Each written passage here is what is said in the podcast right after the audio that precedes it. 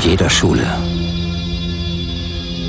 gibt es ein Mädchen, mit dem jeder befreundet sein möchte. Wir beide gehen heute aus. Zieh dir was Süßes an, okay? Du machst immer das, was Jennifer dir sagt. Ich mag einfach nur dieselben Dinge, die sie mag. Und für die jeder Junge Hey Jennifer, du siehst echt heiß aus. sterben würde. Wieso kommst du nicht einfach zu mir? Habe ich gerade richtig gehört? Hier wohnst du nicht wirklich, oder? Spielen wir doch Mami und Daddy. Oh, fuck. Bei Pyjama-Partys teilen wir uns doch immer das Bett. Jennifer ist böse. Ich weiß. Nein, ich meine, sie ist richtig böse. Nicht nur böse.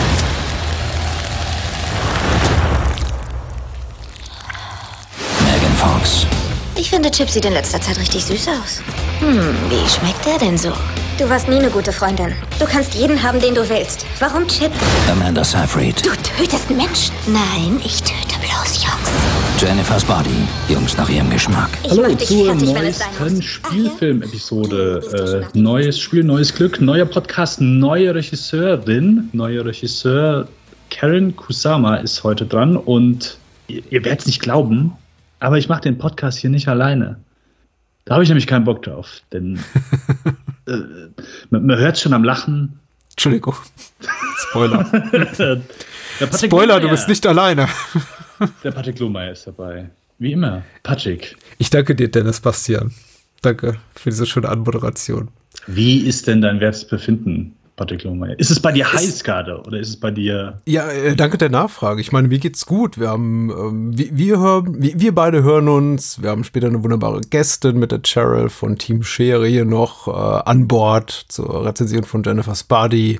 Und es ist tropisch hier, muss ich sagen. Tropisch. Aber ich habe mich zurückgezogen ins Kabuff und es geht es einigermaßen. Ich äh, war wirklich kurz gedanklich damit beschäftigt, hier vor unserer Aufnahme einen Hashtag zu finden für unsere neue Reihe, der einigermaßen so cool ist, so annähernd so cool ist wie Weird's Not Weird, weil das hat mich schon nachhaltig beeindruckt.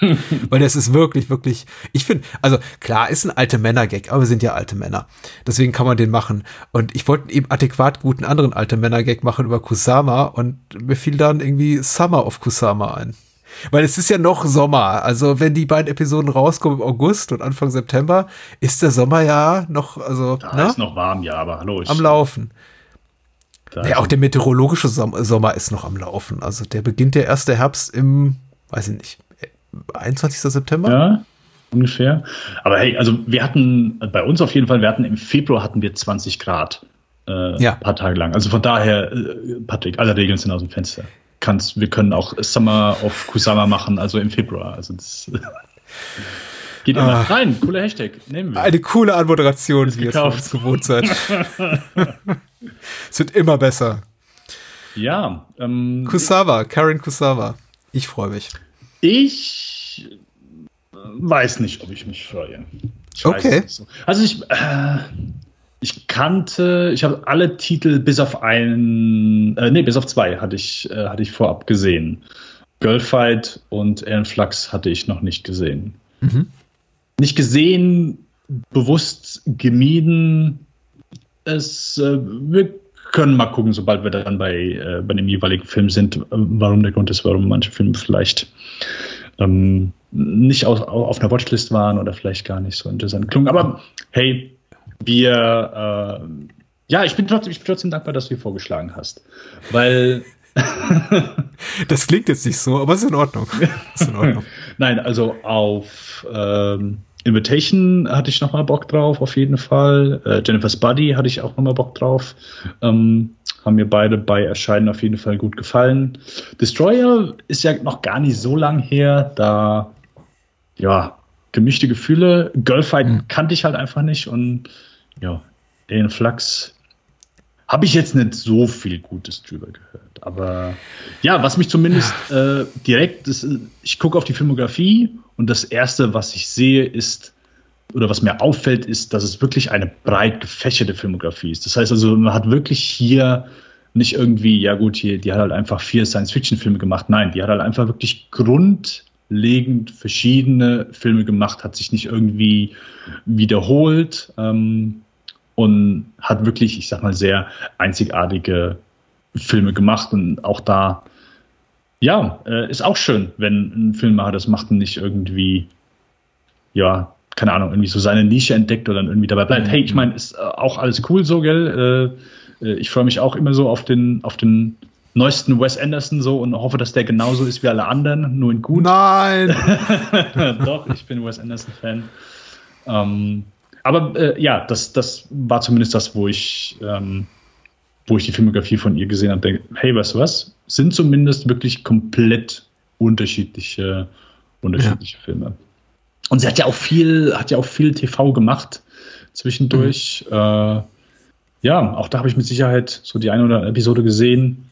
Äh, Hold Catch Fire, eine Serie, die du auf jeden Fall auch sehr gerne magst. Ähm, oh yes. Mhm. Die Outsider hat sie letztes Jahr eine Episode gemacht. Ähm, mhm. Brilliance, okay. äh, auf jeden die, Fall zwei Episoden. Äh, ist, äh, da, äh, Zwischenfrage, die Outsider. Ja. ja lohnt es sich, die Miniserie fertig zu gucken? Weil ich habe, glaube ich, nach Folge 4 oder 5 aufgegeben. Mir meanderte das zu sehr. Die fängt wirklich großartig an, genau. meiner Meinung nach, und wird dann schwächer. Ich fand es immer noch gut, aber ich würde behaupten, wenn du es bei Folge 4 schon nicht so gut fandest, dann guck nicht weiter. Nein.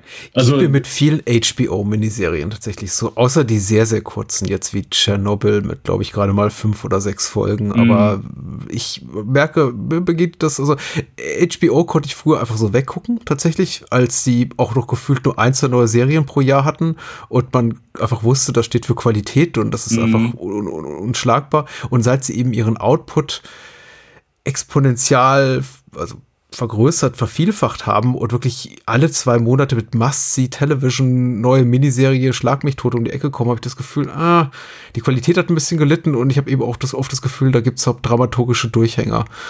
Und das war jetzt eben eine der vielen Serien, HBO-Serien der letzten ein, zwei Jahre, bei denen ich mir dachte, hm, na, eigentlich wäre das ein schöner, abendfüllender Fernsehfilm gewesen. Mhm. Ähm, ja, kann ich nachvollziehen. Also, Völlig anderes Thema, mir leid, diese, diese, also diese, Pod, halt, diese Podcast-Episode gehijackt hier zu haben. Richtig, richtig. Nein, also du merkst halt nachher so den, die Stephen King-Isms und äh, ja, gerade wenn es dann gegen Ende geht. Ähm, ich fand okay. trotzdem gut. Ähm, okay. Aber ja, äh, sie hat Episode 6 gemacht. Damit hast du die Ken Kusama-Episode leider noch nicht gesehen. oh, ein andermal. Genau. Ein andermal. Ja, äh, aber bis, wie bist du auf Kusama eigentlich gekommen? Also gab es irgendwie, hast du noch mal irgendwie ein Cover gesehen oder ist die durch, durch mhm. irgendwas auf dem, auf dem Bein oder bist du einfach so verschiedene Regisseure durch und Regisseurinnen und hast dann da gesagt, hm, Kusama klingt gut? Ja, also ich meine grundsätzlich, das ist, ich glaube, das haben wir auch schon ein, zwei Mal hier erwähnt, ist natürlich auch immer die Frage, was lässt sich in einem überschaubaren Zeitrahmen abdecken. Und äh, am schönsten oder angenehm sind für uns natürlich auch so Filmografien, die sich irgendwo bewegen zwischen, kriegen wir in zwei bis maximal sechs, sieben Episoden auch unter. Es gibt natürlich auch Schaffen von, also Filmschaffende, die haben einfach so ein großes Övre, bei dem wir sofort sagen, okay, ja, ist super, aber 34 Filme, meine Güte, dann sitzen wir bis nächsten Herbst hier äh, lassen wir mal lieber.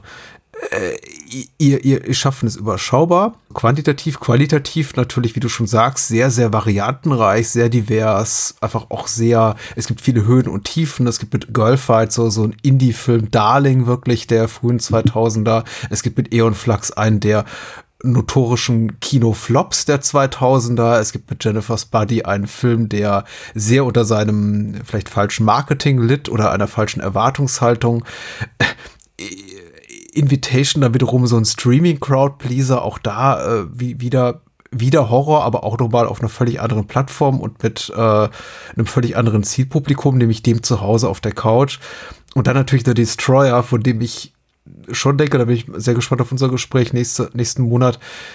Da hat sie so richtig zu sich selbst gefunden. Ich weiß nicht, ob das in jeder Hinsicht geglückt ist, aber ich sehe einfach eine sehr, sehr ambitionierte äh, Filmemacherin mit einer idiosynkratischen Handschrift, die hier und da verloren zu gehen scheint. Wir werden gleich über Eon Flux reden auch. Aber die immer interessant ist, auch in ihrem Scheitern.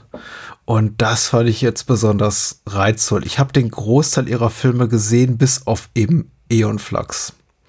Vor dem ich mich ferngehalten hatte. Nee, äh, Jennifer's Body hatte ich auch nicht gesehen. Beides die Filme, glaube ich, die von der Kritik am meisten abgewatscht wurden. Mhm. Und bei denen ich mir dachte, mh, hm, dann lieber nicht. Aber alles andere, was ich von ihr kannte, äh, Girlfight und die beiden jüngsten Filme, die fand ich schon relativ toll. Also gut bis sehr toll und wollte die unbedingt mal mit dir besprechen. Okay, dann tun wir das Ja. doch einmal. Dann tun wir das doch mal. Girlfight. Come on, ab in den Ring. So. 2000. Äh, gutes Jahr, also so ganz persönlich würde ich sagen, weil ich war, ich war gut 20 Jahre jünger. Beginn meines Studiums, ich weiß nicht, war eine, war eine gute Zeit. Kann ja nicht behaupten, Golfert damals gesehen zu haben, aber so ganz persönlich doch, ja. Und auch ein gutes Jahr für Karen Kusama, oder? Äh, ja, ja, aber ich glaube, ich bin nicht so angetan von Girlfight, wie, wie du es bist. So eine Hemmschwelle, die ich hatte, ist, ich bin kein Fan von Michelle Rodriguez. Und das hat mir, bevor ich den Film gesehen habe, so den Zugang irgendwie so ein bisschen erschwert. Oder zumindest augenscheinlich, weil ich dachte, hm, okay, ich spiele die Hauptrolle, ich mag sie einfach nicht. Und zwar aus einem Grund, und zwar, ich habe so das Gefühl, oder bei mir funktioniert ihre Toughness nicht in allen Filmen, die ich bisher von ihr gesehen habe, weil ich immer der Meinung war, was heißt der Meinung war, aber ich habe immer gefühlt, es wirkte aufgesetzt ähm, und nie irgendwie so, okay, ich kaufe ihr das ab. Es war immer so, hey, ich will hier die Taffe sein und bin's aber. Also wirkte immer so aufgesetzt. Das liegt mit Sicherheit auch vielleicht dann manchmal an diversen Filmen und wie sie dort inszeniert wird. Also äh, allen voran natürlich dann die Fast and Furious Filme, von denen ich auch äh, einen Großteil mag, aber keine Ahnung, sie hat da immer so nicht so unbedingt für mich gut funktioniert. Aber auch sonst in, in Avatar hat sie auch, also jedes Mal so, keine Ahnung, war ich nicht so der Fan von. Muss aber gestehen, das hat sich hier geändert. Ich fand die super hier drin. Ähm, das ist mit Ah, Sicherheit auch wirklich das Beste, was, also was mir am besten am Film gefallen hat, ist wirklich Michelle Rodriguez. Die trägt den Film. Ähm, die Toughness hier ist, ist wirkt nicht aufgesetzt.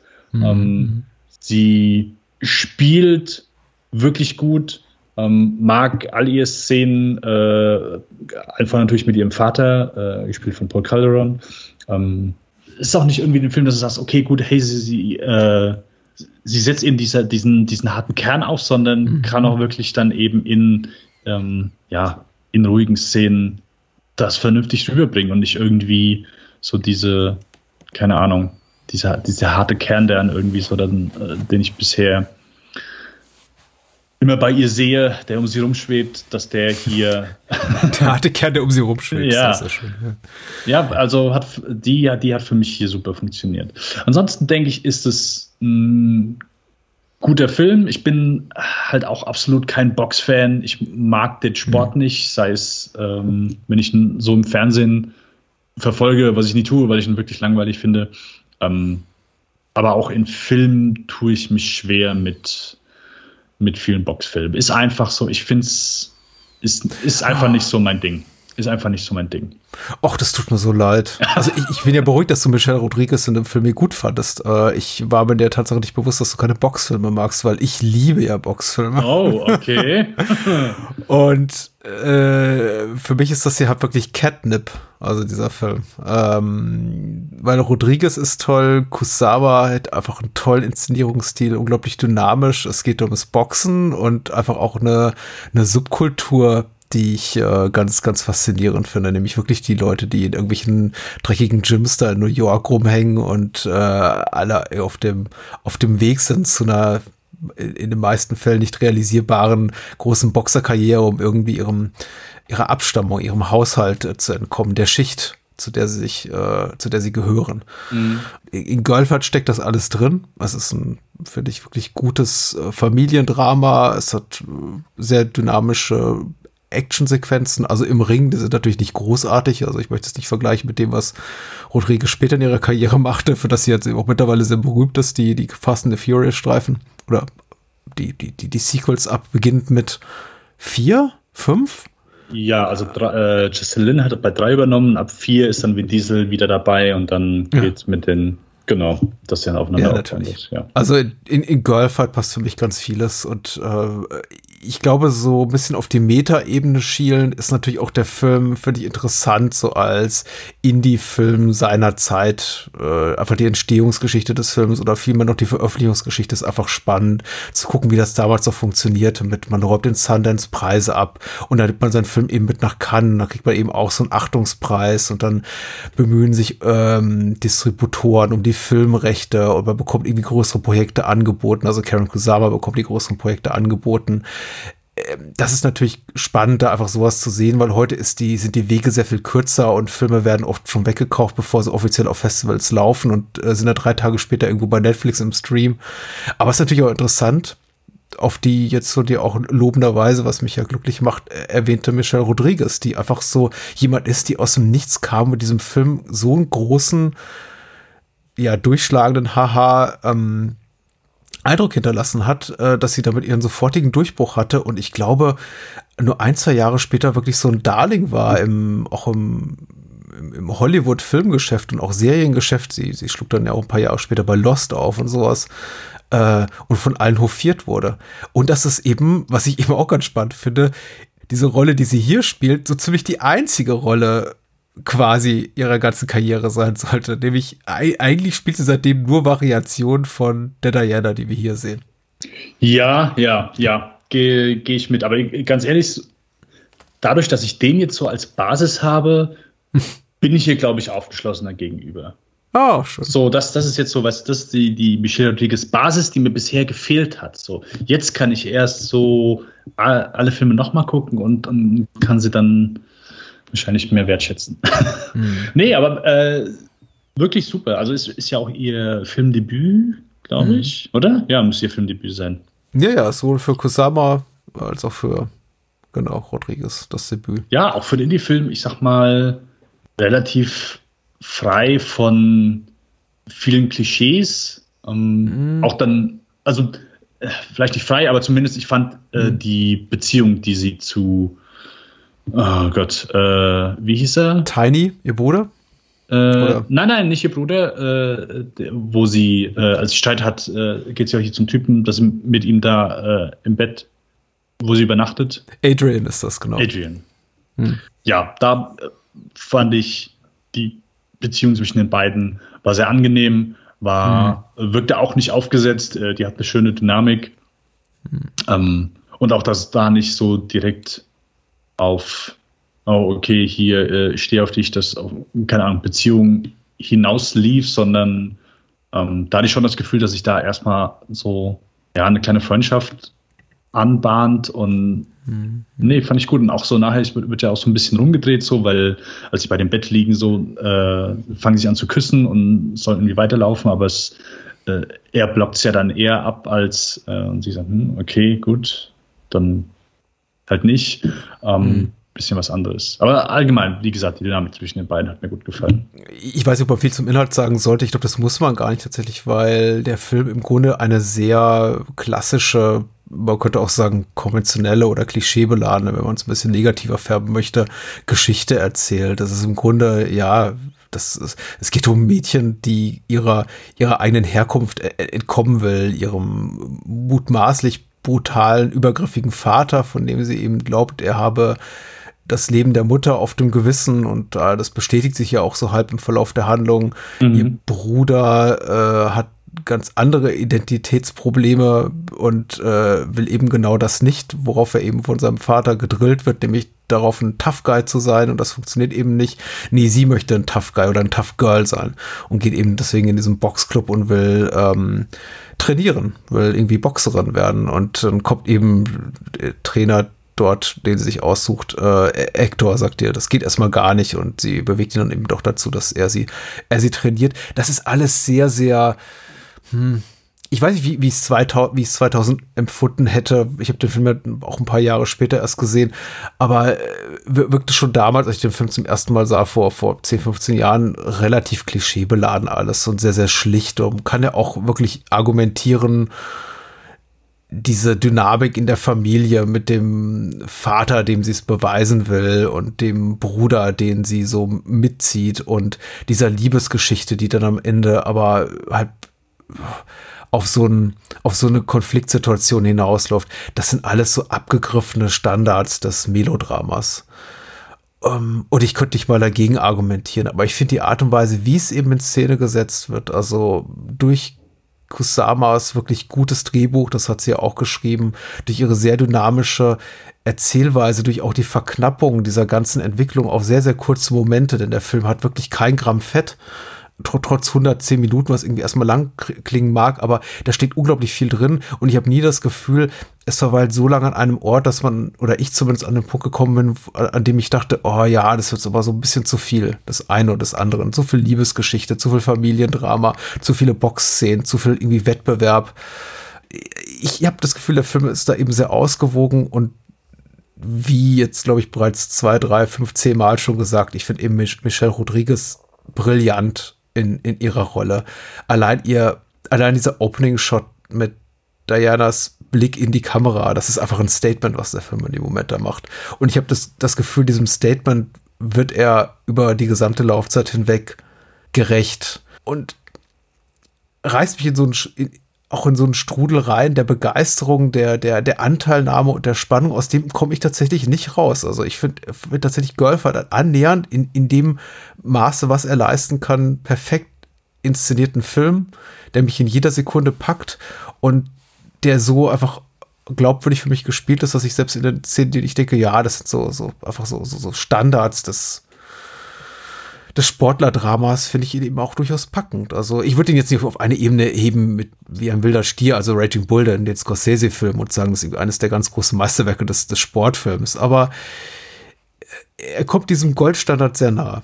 Hm, okay, ja, also ich, äh, okay, war vielleicht da etwas voreilig zu sagen, der ist klischeefrei, aber er fühlt sich halt einfach nicht so an.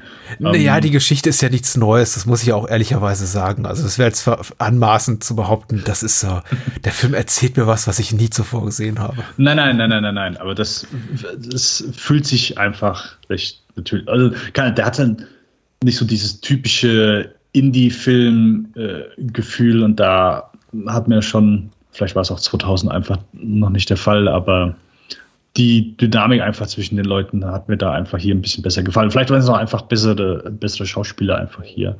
Ich verstehe, was du meinst. In, in der Theorie gehe ich da auch mit. Also jetzt kommt das nächste Geständnis so, Sportlerdramen sind auch nicht so meins. das ist okay. Das ist okay, Dennis. Das ist okay. Das, äh, also es gibt halt so, klar, ein paar Ausnahmen. Äh, ich glaube, Creed hat mir wirklich so von äh, da am besten gefallen. Da war ich wirklich überrascht, wie gut der mir gefallen hat. Mhm. Aber sonst ist es, ja, wie hier so, denke ich, ja, okay, es, es geht also langsam voran. Ähm, Aber sagen wir mal so, der erste Rocky oder Raging Bull, kannst du damit nichts anfangen? Doch, äh, erster, ich, also Rocky habe ich auch nur den ersten gesehen und, mhm. äh, und Creed. und sonst keinen dazwischen. Mann, ähm, ey. Also ich, ich, ich, du kannst mir ein Bild zeigen, ist Mr. T, da weiß ich, das ist der dritte. Äh, Dolph Lundgren, ja, es ist der vierte. Und keine Ahnung, wo hat er den, den Roboter im fünften, im sechsten? Der Roboter ist im vierten, ja. Ja. ja. Ähm, oder Rocky Balboa dann nochmal, wo, wo er äh, dann nochmal in, also aber einfach so null Interesse, Bedürfnis, mhm. die Zukunft. Das ist halt so, Sportlerdrama ist einfach nicht mein. Ich bin damals, ich wollte auch noch nicht mal in Creed, äh, ich habe halt da zu der Zeit noch im, äh, noch im Kino gearbeitet und konnte so sehen. Denke, ah ja gut, komm, mhm. gehst du halt rein. Und ja, war, war überrascht. Nein, Raging Bull ist auch, ist auch super. Aber ja, du, ich möchte jetzt ja auch nicht äh, vorführen, also nicht, nichts nein, nein, nein, nein, cool. Ich finde es auch vollkommen legitim zu sagen, dieses Genre oder Subgenre ist einfach nicht so meine Tasse Tee. Äh, deswegen, also sind halt äh, allgemein mit Boxszenen kannst du mich dann deswegen selten hm ja irgendwie hervorlocken. Und ist auch hier so gewesen. Ich denke, die sind schon kompetent inszeniert so, aber ist einfach so eine persönliche Sache, wo ich sage, das, das nimmt mich einfach nicht mit. Was mich mitgenommen hat, waren dann wirklich so die Szenen mit ihrem Vater, ähm, mhm. der ja so als einziger dann nicht hinter ihr steht. Also äh, gut, Hector tut sie am Anfang auch nicht unbedingt so, er wehrt sie ja schon so ein bisschen, aber als er dann irgendwie sieht, ey, okay, gut, die, die hat ein bisschen was drauf, dass er sich dann auch wirklich sagt, okay, gut, äh, die, die trainiere ich auch jetzt. Und ich fand es auch interessant, dass, dass sie, äh, dass sie gegen Männer äh, kämpft, weil ich dachte, ja gut, also es wird ja jetzt eh kommen, dass jetzt irgendwie, dass sie nur gegen, nur gegen Frauen, ja, ja. Frauen kämpft. Ähm, Aber das ist halt auch null der Fall. Und dachte ich irgendwie, okay, gut, vielleicht kenne ich mich einfach zu wenig aus, aber ich dachte halt so, das ist also das geht nicht. So. Das ist ja, glaube ich, auch der, der, der, der Pakt, den sie eigentlich, nicht der Pakt, das ist ja auch der Deal, den sie da, glaube ich, äh, fabriziert, indem sie sagt, yeah. also ich, äh, du, du trainierst mich und dafür kämpfe ich eben auch gegen Männer, weil das ja das Hauptargument Argument ist von Hector. Also abseits von, das ist hier kein, kein Sport für Frauen, ist ja, wir wüssten gar nicht, gegen wen du kämpfen solltest. Und sie sagt, ich trainiere einfach so hart und so gut und so viel, dass ich eben gegen jeden Mann bestehen kann. Auch das wiederum mitnichten jetzt irgendwie bahnbrechend, aber das ist auch nicht verkehrt. Also ich bin ja sowieso der Meinung, diese ganzen Standards, ähm, das ließ sich jetzt auf jedes andere Genre oder Subgenre übertragen. Das ist ja nicht verkehrt, wenn man es dann eben einfach gut macht. Und Girlfight ist einfach gut gemacht. Der Score ist gut, dieser kastagnettenlastige Score. Äh, wenn es irgendwie klackert während der, der, der, der Boxszene, dann finde ich das unglaublich, unglaublich treibend. Das Spiel ist gut, der Protagonisten, die Dialoge sind gut, die, die, ich glaube, die anrührenden Szenen oder die, die anrührend sein sollen, sind authentisch anrührend. Mhm. Äh, zum Beispiel, es gibt so eine, es kommt zu einem Betrug. Ich möchte das mal ein bisschen vage bleiben und sich alles vorwegzunehmen und so weg, wegzuspoilern. Aber wenn ähm, Diana da eine gewisse Person anguckt und sagt, ich liebe dich, I love you, dann ist das schon, dann, dann geht mir das authentisch nahe. Ja, ja ich, ja, ja, ich, ich gerate in Schwärm bei diesem Film und er wirkt auch, er, er ist auch in seiner Inszenierung so, das fand ich jetzt eben auch erstaunlich beim Wiedersehen, weil, weil ich habe mit dem Schlimmsten gerechnet. Ich dachte, er sei so ein bisschen, was die Inszenierung betrifft, aus der Zeit, aus der Mode gekommen oder ein bisschen zu sehr im Jahre 2000 verankert. Weil des Öfteren gucke ich mir Filme an, die ich mal cool fand, anno einst im Kino oder auf Video, sehe sie wieder und denke mir, uh, das ist aber doch ganz schön, das stinkt aber doch ganz schön nach Indie-Kino der, der frühen 90er Jahre oder das ist jetzt irgendwie so das edgy so, sonst irgendwas Ding, was irgendwie 2000 Mal ganz hip war, aber mittlerweile eben einfach nur noch peinlich wirkt. Aber Girlfight ist eben so, so frei, finde ich, von jeglicher Patina des ähm, Überholten. Oh Gott, das klingt jetzt sehr, sehr prätentiös. Also ist, sagen wir mal, in, in, in Würde gealtert, eben weil es so eine klassische, fast klassizistische Erzählform oder Inszenierungsform hat. Das Ende. So der mhm. letzte Kampf. Ja, gehe ich von bei all dem, was der Film vorher aufgebaut hat und wie er es aufgebaut hat und äh, zur Dynamik zwischen, zwischen ihr und ihm. Super. Mhm. Äh, sehr, sehr dramaturgisch gut gewählt, das als Endkampf. Und da bin ich dann auch bei, von, von allen Kämpfen, bin ich am meisten dabei. Ich mhm. finde den ja nicht schlecht. Ich habe nur, ja, so hin und wieder und das machen dann, glaube ich, einfach so die Boxfilme so. Mir gibt es auch nichts, wenn die, wenn die genieren und, und die ganzen Trainingssequenzen und so. Das ist einfach so nicht meins. Und das ist halt wirklich was Persönliches. Und ich weiß auch nicht, warum es dann irgendwie bei Creed oder, keine Ahnung, der erste Rocky und so, da konnte ich irgendwie mehr mit anfangen. Ähm, mhm. Aber hier, ich, deswegen, ich habe den vor knapp zwei Wochen gesehen und ich würde auch behaupten, dass es mit Sicherheit der beste Film von den drei Filmen ist, die wir heute besprechen. Aber ich muss gestehen, dass ich am wenigsten Erinnerung an diesen Film habe. Ich habe die alle relativ zeitnah gesehen und ich äh, tue mich schwer, mich an, an Details aus, aus Girlfight zu erinnern. Und das, ich glaube, hm. das ist deswegen möchte ich möchte ich nicht mich hier hinstellen und sagen, hey, das ist ein schlechter Film. Das tue ich in ein paar Minuten. Aber ja. Ich finde das vollkommen legitim, wollte ich nur sagen, dass mhm. du dich nicht an Details erinnerst, weil wie gesagt, die Erzählung ist konventionell. Die Figuren sind zum überwiegenden Teil Stereotype. Viele der Szenen, die mir nachhaltig im Gedächtnis blieben, wie zum Beispiel der Schlusskampf, wie zum Beispiel, dass ich liebe dich nach diesem ja, nach diesem herzzerbrechenden Betrugsmoment, der da, der da stattfindet. Auf der ähm, Party von Hector meinst du? Genau. Ja, und ja. Äh, das erste Gespräch mit dem zukünftigen Trainer, der äh, das Gespräch zwischen Adrian und Diana da am, am Esstisch, wo er ihm erzählt, dass er auf sein Gewicht äh, achten müsse, weil er wohl Fliegengewicht kämpft und sie hat eine schwere Gewichtsgruppe hat, weil aufgrund eben ihrer Statur, weil sie eben eine mhm. Frau ist, aufgrund ihres Geschlechts und so weiter und so fort. Das sind eben auch so Momente, die ich entweder kenne aus tausend anderen Boxerfilmen oder eben aus einem Boxerfilm, den ich ganz besonders liebe, nämlich wie Raging Bull, nämlich mhm. Raging Bull. der, wie, wie gesagt, ich habe vorhin schon gesagt, so für mich der Goldstandard einfach ist, dieses, dieses Subgenres. Ironischerweise, das ist zum Beispiel auch ein, das sind Gespräche, die, die De Niro mit Joe Pesci auch in diesem Film führt.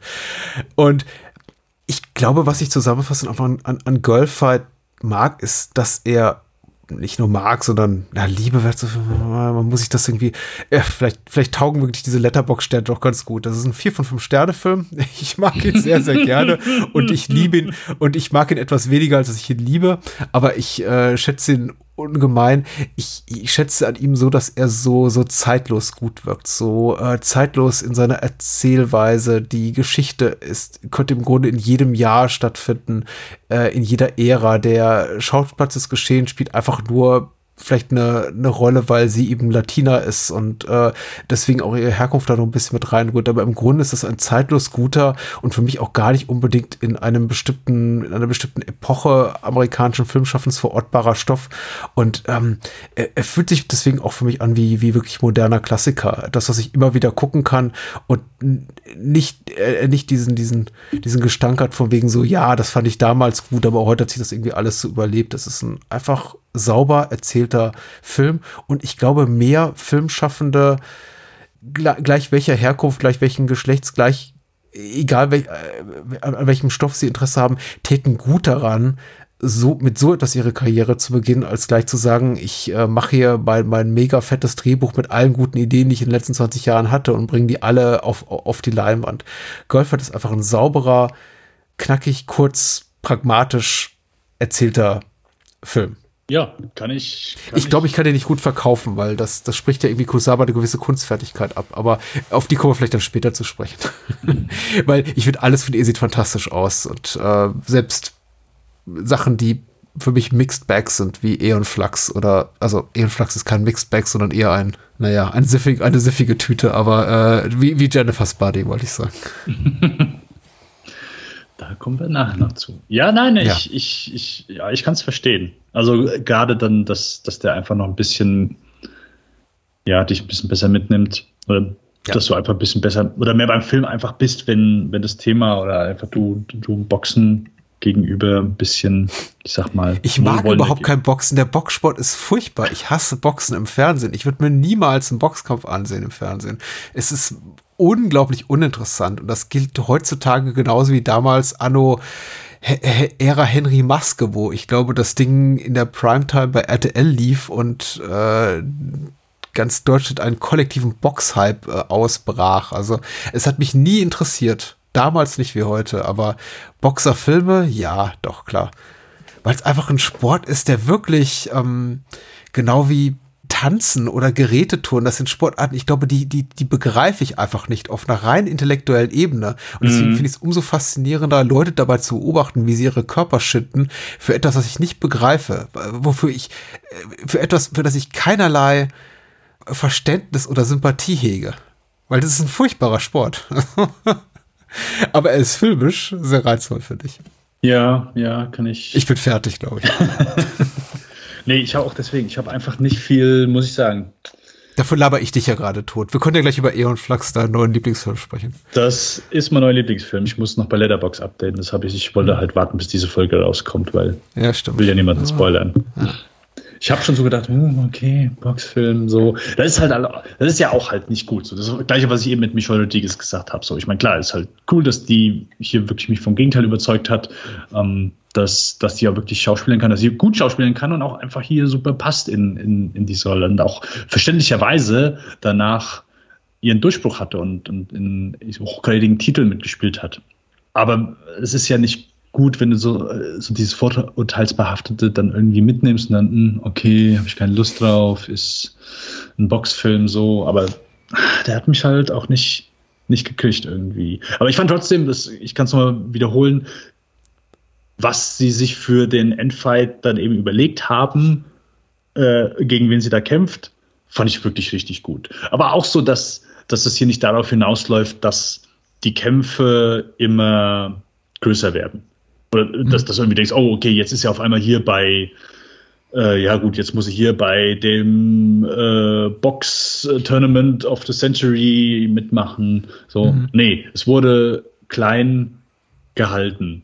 Ja, der Film ist eben schon von so einer Wahrhaftigkeit auch beseelt und einer sehr großen Integrität, was die Figuren betrifft, denke ich auch, weil da gibt's kein eben künstliches großes Drama, genauso wenig wie es eben irgendwie falsch aufgesetzte große Botschaften gibt, in dem Sinne, dass sie sich eben Diana, also Michelle Rodriguez Figur von ihrem Freund Adrian loslöst oder distanziert und sagt, ha, ich bin besser als du und äh, ich bin, ich bin eine starke Frau mit einer starken Persönlichkeit und einer starken linken oder rechten. Also das ist einfach, ich glaube, dass der Film sehr ehrlich in dem, wie er sie, in dem, wie er, wie er Diana einfach porträtiert. Mhm. Sie ist eine Figur, die weiß, was sie erreichen will und am Ende hat sie eben ihr Ziel erreicht und ich glaube, die Wahrnehmung, wie der Rest der Welt auf sie blickt, inklusive ihres ihrer Liebschaft, äh, der ist ihr, der ist ihr gleich. Sie hat ihr Ziel erreicht und das ist der Fokus des Films. Deswegen auch, äh, auch ein weiteres Element, was mich sehr anspricht, ist einfach diese extreme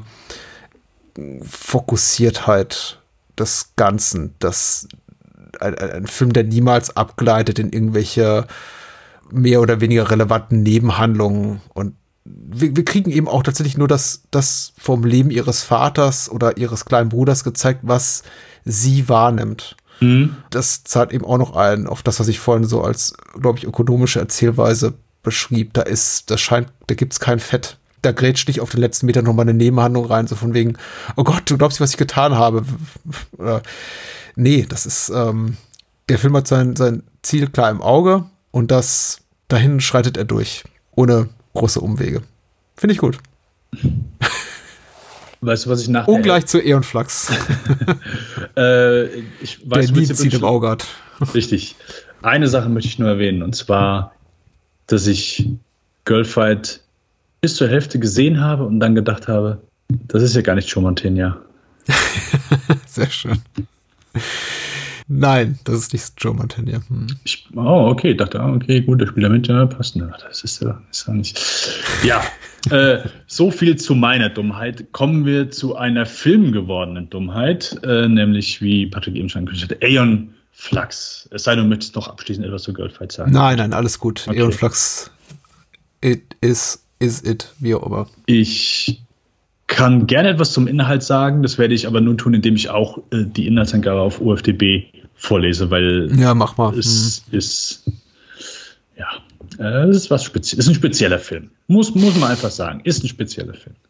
Ähm, Im Jahr 2011 wurde nahezu die gesamte Menschheit durch eine Seuche ausgelöscht. Die wenigen Überlebenden errichteten unter der Leitung einer Gruppe von Wissenschaftlern den Stadtstaat Bregna, der durch eine gewaltige Mauer von der Außenwelt abgeschnitten ist. Im Untergrund dieser Stadt agiert eine Gruppierung, die sich Monniken nennt. Aeon Flux, gespielt von Charlie Theron, äh, Theron, äh, Top-Agentin dieser Untergrundbewegung, erhält den Auftrag, den Vorsitzenden der regierenden Wissenschaftsgruppe zu töten. Ja, äh, eigentlich simpel, simpel genug. Äh, basiert, mhm. jetzt Achtung, nicht auf einem Anime, sondern auf einer TV-Serie. Aber war die TV-Serie, hat die, war die nicht, basiert die nicht auf einem Anime? Weil ich dachte halt immer, es wäre eine Anime-Verfilmung und dann hatte ich nur gelesen, basiert auf einer TV-Serie. It's complicated tatsächlich. Was ich mitbekommen habe, ist, dass es ähm, Shorts gab, Eon Flux Shorts, die habe ich auch damals gesehen, die liefen im Rahmen dieser Animationsreihe Liquid Television, in der eben auch andere Animationskünstler gefeatured wurden, Bill Plimpton zum Beispiel, der auch mir im Gedächtnis geblieben ist zum Beispiel und einige Animatoren, Animationskünstler hatten da eben auch ihren, ihren Durchbruch. Und Flux genoss eben so eine große Popularität, dass äh, MTV, glaube ich, Peter Chung, dem kreativen Genie hinter der Serie oder hinter diesen Shorts, das Angebot gemacht hat, das zu einer richtigen Reihe auszubauen. Und dann gab es einige Folgen, ich weiß nicht mehr wie viele, von recht überschaubarer Länge. Die liefen aber auch genau wie die Shorts, die Liquid Television Shorts, komplett stimmlos ab. Also das war einfach im Grunde eine Stumm Filmserie. Und die wurde dann später erweitert zu 30-minütigen Episoden, in denen dann plötzlich auch die Figuren anfingen zu sprechen. Und da, glaube ich, aus dieser Zeit stammt dann eben auch die ganze Mythologie, die Eon Flux der Film versucht, in gut 80 Minuten, müsste die Credits laufen, zu verarbeiten. In gut 80 Minuten, die sich anfühlen, als seien sie ein Fragment eines ehemals dreistündigen Films. Und ja, das ist dieser Film. Also ich glaube, das ist die Entstehungsgeschichte. Ich glaube, Peter Chung ist maximal unzufrieden mit der filmischen Adaption, real mit der Live-Action-Adaption seines, seines Stoffs und ich glaube fast alle Beteiligten auch, wobei immerhin, ich glaube, Karen Kusama und ihr zukünftiger Partner oder Ehemann gar Phil Hay sich da kennenlernten. Also, aber es könnte so viel besser sein. Ich meine, Gail Ann Hurd, die Produzentin von Terminator und Aliens hat das Ding produziert und da erwarte ich anderes. Du und Millionen von anderen Menschen, Patrick. Hm. Ja, ähm, also ich, ich, wusste einfach nur, dass das Ding nicht unbedingt so der beste Film ist, aber ich würde auch nicht sagen, dass das Ding eine absolute Vollkatastrophe ist. Mhm. Denn ich würde behaupten, du kannst hier und da die Ansätze eines guten Films erkennen. Ich glaube, was so erstmal so auf der Oberfläche einem erstmal herausscheint und was, was mir auch so ging, ich finde den Look des Films nicht ansprechend. Mhm. Äh, Look, Optik, äh, an manchen Stellen denkst du halt, okay, sieht aus wie eine TV-Serie, aber auch dann so diese, ja, diese, äh, wo sie einmal versuchen, dann ähm, an diesen Sicherheitssystemen vorbeizukommen und äh, springen eben durch diese bunten Gärten, äh, grüne Wiese, alles so diese, diese ideale Zukunft, Zukunftsversion. Ähm, ja, hat, also finde ich nicht ansprechend. Finde ich, finde ich nicht ansprechend. Ganz ehrlich, es gibt ein, zwei Bilder, die fand ich äh, geil. Und zwar gibt es später, äh, wo eine Person umgebracht wird, blickst mhm. du, die Person kniet und rechts von dieser Person geht so ein Feld, was so quasi auf so einen Berg hochgeht ja. und was im Nebel verschwindet. Super, wirklich sehr, sehr geiles Bild. Hat mir gut gefallen. Aber das gibt es leider sehr, sehr, sehr, sehr wenige von. Mhm. Der Film beginnt relativ simpel, aber ich sag mal, so die ganze Hintergrundgeschichte und warum was passiert. Hm. Ich habe nachher schon durchgeblickt, aber wenn du mich jetzt fragst, ja, erzähl das doch mal bitte nach, äh, wird schwierig. Ja, der Film ist ja einerseits zu kurz, ist mein Gefühl, um die Geschichte auf einem Wege zu erzählen, der sich organisch oder irgendwie gutierbar anfühlt, nämlich auf, also im Sinne von Show, Don't Tell, zeigt mir irgendwie das auf möglichst äh, auch, auch dramaturgisch packende, spannende Art und Weise, was eigentlich der Sinn des Ganzen ist. Da ist er viel zu kurz, weil er im Grunde nur Schauwerte bietet, ohne irgendwas zu erzählen und wird, so ist meine Erinnerung, ist jetzt auch schwer zwei, Wochen her, dass ich ihn gesehen habe, unterbrochen von so kurzen expositorischen Szenen, alle 10 bis 15 Minuten, wo dann einfach Figuren, von denen man auch teilweise schon glaubte, die, die, die treten gar nicht mehr Erscheinung oder sind irgendwie schon tot, äh, nochmal so ein bisschen die Handlung erklären. So, ich bin der so und so und du musst jetzt da und dahin gehen. Und es fühlt sich alles so ein bisschen nach dem an, was man, ich glaube, früher so ein bisschen despektierlich als, als, als Videospieldramaturgie mm. bezeichnet, nämlich so ein bisschen dieses Leveln du hast jetzt irgendwie so den ersten Schritt durch und jetzt kommt das nächste und dann musst du die neue Anweisung abholen und auch zur nächsten Splinter Cell Mission. Mm. Und das konnte der Film eben bis zuletzt nie abschütteln, was ja nicht heißt, dass der Film irgendwie völlig ohne Reiz ist. Also es gibt doch, genau wie du, kann ich auch zwei, drei, vier, fünf wirklich ästhetisch coole Momente identifizieren, wo ich denke, ach, das sind da feine, feine Sachen. Die kannte ich aber schon so aus den Cartoons. Mhm. Zum Beispiel diese rasiermesserscharfen Rasenbeläge, wie auch immer, die dann eben äh, tödliche Verletzungen zufügen können. Die funktionieren aber eben alle in Cartoon-Form sehr viel besser. Als in, in, Live-Action-Form sind die so ein bisschen, bisschen merkwürdig, was ich ja grundsätzlich sympathisch finde, weil es sollte mehr merkwürdig aussehende Filme geben. Aber irgendwann ist es eben auch zu viel des Merkwürdigen und ich glaube, spätestens in dem Moment, in dem eben etablierte Schauspieler äh, Francis McDormand oder Pete Postlethwaite auftauchen in, in wirklich unschmeichelhaften Kostümen, denke ich mir, oh, ich wünsche, der Film wäre ein bisschen konventioneller in seinem Look oder in seiner Erzählweise. Ja, also ist, ist klar, ist, äh, ist ein weirdes Ding. Ähm, sei es dann so von der Optik oder wenn dann eben, ja, äh, also ich glaube, so Francis McDormand als äh, Mediator, dass, dass man ins Gehirn gesetzt bekommt. Oder nee, die, sie schlucken es ja runter und dann ist Gehirn, glaube ich. Oder? ja, irgendwie sowas. Ich glaube, es ist unterschlucken. Also der Film versucht schon sehr, sehr wirklich auch nicht unambitioniert diesen Look der Serie zu emulieren, inklusive eben dieses weltbekannten Bildes von der Fliege in den Wimpern, die in den Wimpern gefangen ist, was man ja aus der Fernsehserie kennt. Damit startet jede Episode. Okay, ich muss gestehen, dass nicht, weil du gerade sagst, weltberühmt, nichts davon ist mir bekannt. Ach so, es ist so, es ist so ein ikonografischer Moment, glaube ich, für Menschen, die die MTV-Serie geguckt haben. Und mhm. ich glaube, da waren auch viele Menschen drauf gespannt, wie sie das in, in, in Live-Action umsetzen. Und das funktioniert, funktioniert gar nicht so, so schlecht. Mhm. Aber ähm, Eon Flux in der Fernsehserie ist eben auch so eine, eine weibliche Person, weibliche Gestalt, die ihre Gliedmaßen beliebig überstrapazieren, sonst wie kann. Das alles wirklich in, in, in schräger Zerrbildoptik, das ist, ähm, das kann man so nicht in eine re realfilmische Umgebung übertragen. Und sie haben es versucht, muss man sagen, aber es sieht eben, es wird eben echt zu einer recht merkwürdigen Ästhetik. Ja, ähm, ist deswegen nicht unbedingt so, wer vielleicht die TV-Serie auch nicht kannte, so mhm. schon noch mal so ein Schritt mehr, der einem irgendwie so ein bisschen ratlos zurücklässt. Und dann kommt eben dann noch so diese, äh, im Grunde hat der Film keine großartige Story, aber du bekommst eben so nach und nach so diese Hintergrundgeschichte mhm. äh, erzählt. Okay, warum ist die Gesellschaft so? Warum ist das so? Warum äh, verschwinden die ganze Zeit Menschen in der Stadt? Wo, was passiert mit denen? Äh, warum habe ich plötzlich so Fetzen, Gedankenfetzen, wo kommen die her, was haben die zu bedeuten? Und ja, das halt so zu entziffern, ist dann auch schon nochmal so eine Aufgabe für sich. Aber ich würde behaupten, dass. Da, hast du gerade genießt? Nein, ich habe nicht genießt, ich habe gelacht. Ja. Also, ach so. Weil ich, weil ich das sehr, sehr diplomatisch und sehr, also ich finde sehr fein ausgedrückt tatsächlich. Mich hat's komplett, also ich, ich sag ja, ich habe ja sehr spezifische Erinnerungen an die audiovisuelle Präsentation mhm. der Trickserie. Ich habe keine Ahnung von, von der Mythologie des Ganzen. Ich habe keine Erinnerung daran. Ich habe die nie in chronologischer Reihenfolge gesehen, sondern immer nur dann, wenn sie mal zufällig gerade auf MTV liefen. Ich weiß auch nicht, warum 2005 überhaupt jemand auf die Idee kam zu sagen, hey, das ist diese zehn Jahre alte MTV-Serie, wir machen jetzt mal einen Film daraus. Hat der zehn Jahre lang keiner danach gefragt. Mm.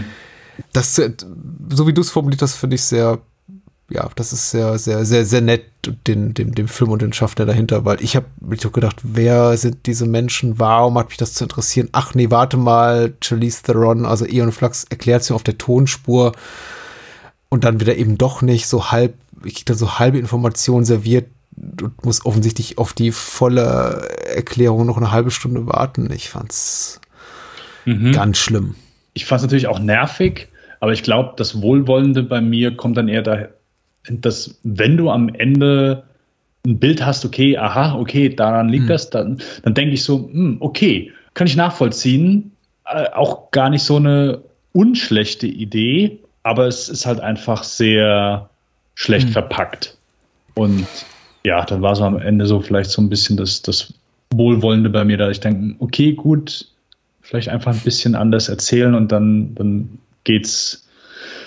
Äh, für uns sind der Film wahrscheinlich auch besser, weil ich meine, du hast recht, das Ding, das geht äh, knappe, gerade so anderthalb Stunden äh, mit Abspann wahrscheinlich noch ein paar Minuten weniger. Nee, nee, ich habe eher genau, ich habe schon darauf geachtet, weil mich es eben wirklich interessierte, weil mhm. ich eben um die Entstehungsgeschichte des Films wusste, dass das Studio da interveniert hat und aus dem mutmaßlich sehr viel längeren Drehbuch und auch längerem Film, der dabei hinten rauskam, von dem offenbar aber kein Workprint mehr existiert. Wer weiß, ich glaube, es gibt keinen Bedarf nach der Director's Cut-Fassung hiervon. Deswegen, wir werden ihn nie zu Gesicht bekommen. Aber ich wusste eben um die problematische Entstehungsgeschichte und habe deswegen auch auf die Spielzeit geachtet. Und ich glaube, der, der Abspann setzt bei Minute 81 oder 82 ein. Also es ist mhm. ein verdammt kurzer Film.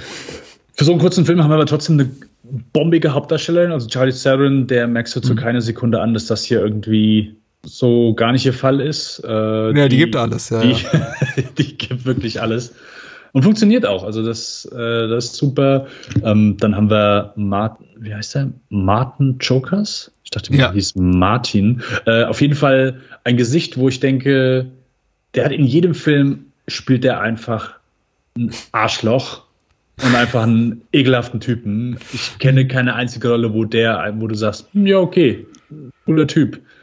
Ja. Nur hier, hier ist er dann zumindest mal, äh, ja, erst ein bisschen undurchsichtig, aber ja, stellt sich da doch schon raus, dass er, dass er ein, ein dufter Typ ist. Äh, ganz okay. Und das, da war ich sehr überrascht, weil der hat einfach, also der, der, das Gesicht ist halt prädestiniert dafür, dass du einfach denkst, ja gut, der hasst halt alle. Der hasst sie alle. In dem kommt keiner klar. Ich war überrascht, dass Johnny Lee Miller 2005 noch eine Karriere hatte. Weil ich meine, er hat immer noch eine Karriere, aber ich verbinde ihn eben sehr, sehr mit dem 90er-Jahre-Kino, mit Filmen wie Hackers oder Trainspotting und ich glaube, 2005 war er nicht mehr so präsent im Kino. Na gut, lebt halt von den Checks von Dracula 2000. ja, stimmt. Oh nein. ah ja, ja. Und er war natürlich Und in Mindhunters. Er war in. Mindhunters, er war in Mindhunters. Das war ein Jahr vorher. Das sind, äh, Patrick, das sind zwei ganz große Checks, die er, die er eingelöst hat und das, Ja, ja. Und das Publikum belohnt hat. Ich habe so Bock, über Randy Harlan zu sprechen. Lass uns die Filmografie demnächst machen. Ja. Da können wir nochmal über Mindhunters sprechen. Oh ja, richtig. richtig. Aber ich meine ganz grundsätzlich, du hast natürlich recht, die Besetzung ist gut. Ich finde auch äh, Sophia Conedo als Sithandra, die hatte ich gar nicht zuvor so groß auf dem Schirm, sehr, sehr gut. Äh, äh, diesen Kampf, den Freier heißt die Figur, glaube ich, hier und, und Ehrenflachs haben mit Caroline Chikesi heißt die Schauspielerin oder Caroline Chikesi. Auch, also der, der ist schon, der ist schon kompetent besetzt. Also die bringen auch alle wirklich alles rein in diesem Film, was sie haben. Mir tut es eben nur leid, dass es so, so, so wenig sinnstiftend ist, das Ganze. Für einen wirklich schlechten Film. Also nicht, na, du hast ja recht, er ist nicht, er ist nicht grottenschlecht, aber er ist eben, ich glaube, er ist deswegen nicht grottenschlecht, weil man, ich zumindest in fast jeder Minute ahne, was der Film hätte sein können. Hätte denn ein, ein vernünftiges Drehbuch existiert oder volles Commitment seitens des Studios wirklich auch ein ganz, ganz großen, großes Tentpole-Movie oder den Beginn eines neuen Franchise daraus zu machen. Und so ist das eben, ich würde sagen, nichts Halbes und nichts Ganzes, aber eher eigentlich, eigentlich nur was Halbes. Ja, das, das denke ich halt auch, weil ich wirklich gedacht habe, ja, okay, das muss eine absolute Vollkatastrophe sein. Und du findest, du merkst schon, dass hier jemand Kompetentes zumindest dahinter stand. Ähm, klar ist vielleicht ein bisschen wohlwollendes Reinlesen meinerseits aus, aber so in den Action-Szenen, da merkst du halt schon so, okay, das sind einfach ein paar, also wurde ja auch dafür äh, versucht, zumindest kannst du erkennen, wie hier ein bisschen, ich sag mal, ja, nicht nur ein bisschen, einfach auch handgemachte Action drin ist und dass die wahrscheinlich ganz gut ausgesehen hat. Äh, Studio hat es wohl auf ja, eine niedrige Altersfreigabe runtergeschnitten. Und Da geht wahrscheinlich auch noch mal ein bisschen was verloren. Aber ich war nach dieser äh, Tanzszene über das Gras schon überrascht, dass nachher äh, ein Großteil doch wirklich handgemachte Action zu sehen ist, weil da habe ich, da habe ich null mitgerechnet. Ich freue mich gerade, dass du die Altersfreigabe ansprichst, weil das auch so ein Punkt war, über den ich gestolpert bin. Ist es dir auch so gegangen, dass du eigentlich kontinuierlich das Gefühl hattest, das müsste ein Film mit einer höheren Altersfreigabe sein? Weil, also mir ging es so, dass ich dachte, oh Mann, dafür, dass es ein Film ab 12 ist oder PG-13 in den USA, werden aber ganz schön viele Leute erschossen. Und der Film hat ja auch durchaus so eine leicht perverse Ader in der Art und Weise, wie er eben Gewalt zeigt. Aber letztendlich sieht man eben dann doch sehr, sehr wenig. Da, da gibt es für mich einfach nochmal so ein, so, ein, so ein Bruch. Also ich habe auch das Gefühl, da ist viel, viel der, der Schere zum Opfer gefallen. Äh, ja, auf jeden Fall, denke ich, das merkst du, merkst den Film an. Sei es in eben den, äh, den Action-Szenen, aber auch sonst in, wie Johnny Lee Miller vielleicht mit dem einen oder anderen Charakter dann umgeht. Ähm, ja, denke ich, merkst du den Film in jeder, jeder Sekunde an. Und es wird halt auch einfach, es wird, es wird so viel erklärt und ähm, Das stimmt, ja. also ich bin ja, ich, ich, ich bin kein Fan von so eindeutigen Aussagen. Ja, Show don't tell. Ja, das ist ein schöner Ratschlag, aber ein Oliver Stone ist auch mit einer Menge Tell in der Show sehr gut gefahren, lange Zeit. Und das muss nicht immer heißen, dass, dass das so die, die eine Lösung für alles ist. Aber ich glaube, hier hätte es dem Film schon irgendwie besser getan, vielleicht die eine oder andere Plotpoint, Hintergrundgeschichte vielleicht irgendwie visuell ein bisschen zu lösen oder zumindest irgendwie nicht einfach alles in Exposition rauszuhauen, weil der Film hat schon an Exposition wirklich eine Menge, die da raushaut und die wirklich sehr viel in einfach äh, erzählt wird. Und Ja. das geht früh los und zieht sich eben auch so durch den ganzen Film durch. Und ich finde auch da, das, das zieht dann auch einen so wirklich runter. Also es zermürbt auch wirklich. Weil ja, Exposition ist klar, ich kann es verstehen. So, du, du, du musst es rüberbringen und aber hier war es mir dann auch echt zu viel. Mir tat es immer so ein bisschen leid um, um den Film. Das klingt, oh, klingt das jetzt blöd. Mir tut es leid einfach um die verpassten Chancen, weil ich schon hier und da das Gefühl hatte, das sollte jetzt eigentlich ein großer emotionaler Moment sein oder ein Spannungsmoment. Mm. Und der wirkte einfach gar nicht, weil es eben wirklich einfach nur erzählt wurde. Und es gibt so einen großen, nicht Twist, aber eine Art von Reveal nach einer Stunde über das Schicksal einiger Figuren. Das, ich glaube, es ist auch müßig, da ins Detail zu gehen, aber mhm. ich glaube, es soll schon so, so, so einen echten Überraschungsmoment auch für uns als Publikum darstellen und der verpufft eben komplett, weil der Film nicht daran interessiert ist, ihn weiter aufzugreifen und weiterzudecken, sondern dann heißt es einfach, okay, wir müssen jetzt aber noch eine schnelle finale Actionsequenz hier reinbringen und dann ist der Film auch schon vorbei das ist, ähm, ist eben bedauerlich. Er wirkt wie, wie etwas sehr viel größer angelegtes, aber wir hatten eben nur die Zeit und das Geld und die Studioauflagen für knackigen 90 Minuten. Und dann wäre eben für mich tatsächlich die Frage, hätte man es nicht besser sein lassen? Also ich, wie gesagt, ich kann dem Film nicht böse sein. Er ist eigentlich sympathisch und ich glaube, die alle Beteiligten vor und hinter der Kamera stecken alles da rein, was sie können und haben. Aber äh, also wenn die Rahmenbedingungen nicht stimmen,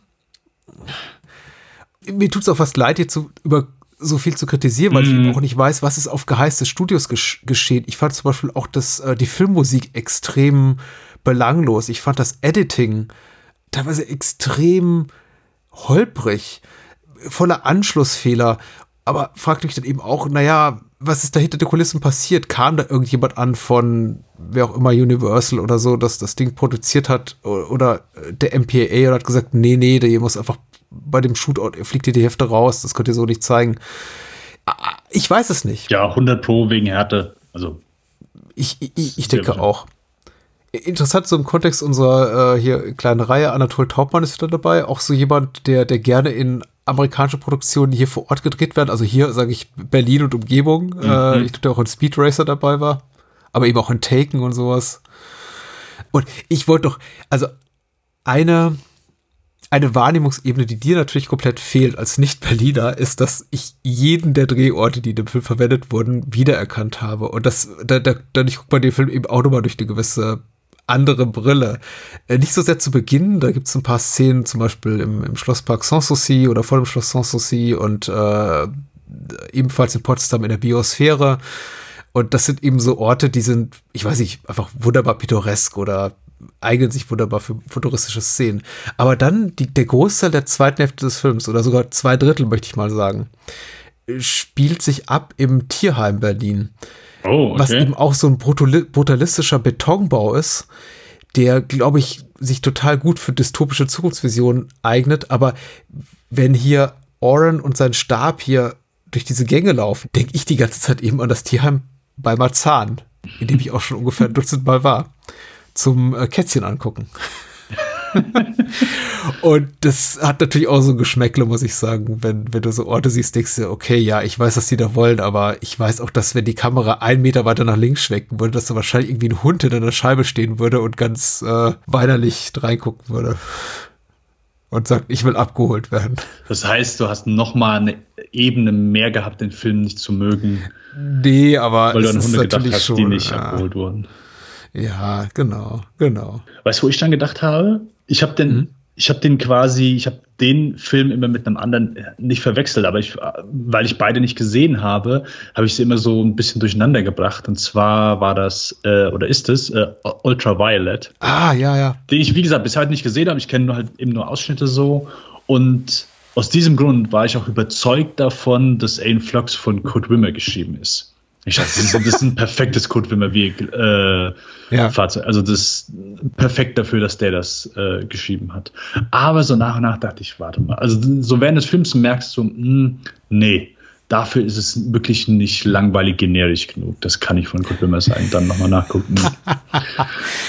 oh, der Arme, der Arme. Ja, weißt du, ich, es ist wir werden ja alle Beteiligten nochmal wieder, wieder begegnen, auch in der nächsten Folge, also inklusive des Drehbuchautors Phil Hay, der wie gesagt mittlerweile auch äh, Partner ist von, also Lebenspartner von Karen Kusama. Und äh, was mich, was ich eben an, an, Phil Hays Karriere, dem, dem Co-Autor hier, der das zusammen geschrieben hat, mit Matt Manfredi, interessant finde, ist, dass er, glaube ich, außerhalb des Schaffens, äh, das er produziert hat mit, mit seiner Frau, eigentlich nur Kackfilme geschrieben hat wie Clash of the Titans und RIPD und Ride Along und Ride Along 2. Und den besten Film von Jackie Chan. Ja, Taxido. Da sieht man eben dann doch, was so eine gute, gute Regisseurin ausmacht. Also, sie hat seine, seine Karriere quasi wieder so aus dem Morast gezogen mit The Invitation. Ist zumindest meine Wahrnehmung. Es gibt sicher da draußen RIPD-Fans, aber ich kenne keine. ich kenne auch keine. Ähm, Rest in Peace Department. Das, du kannst dich, du kannst quasi hören, wie die sich irgendwie so einem Conference Boardroom da in, in, in Hollywood scheckig lachen. So, Rest in Peace Department. Oh Und dann sind die wie die Men in Black. Ja, ja, genau. Oh, hier, hier hast du 100 Millionen Dollar. ja, ich habe ihn auch noch nicht gesehen. Und das ist auch so. Ach so, okay. Ja. ja. Enjoy.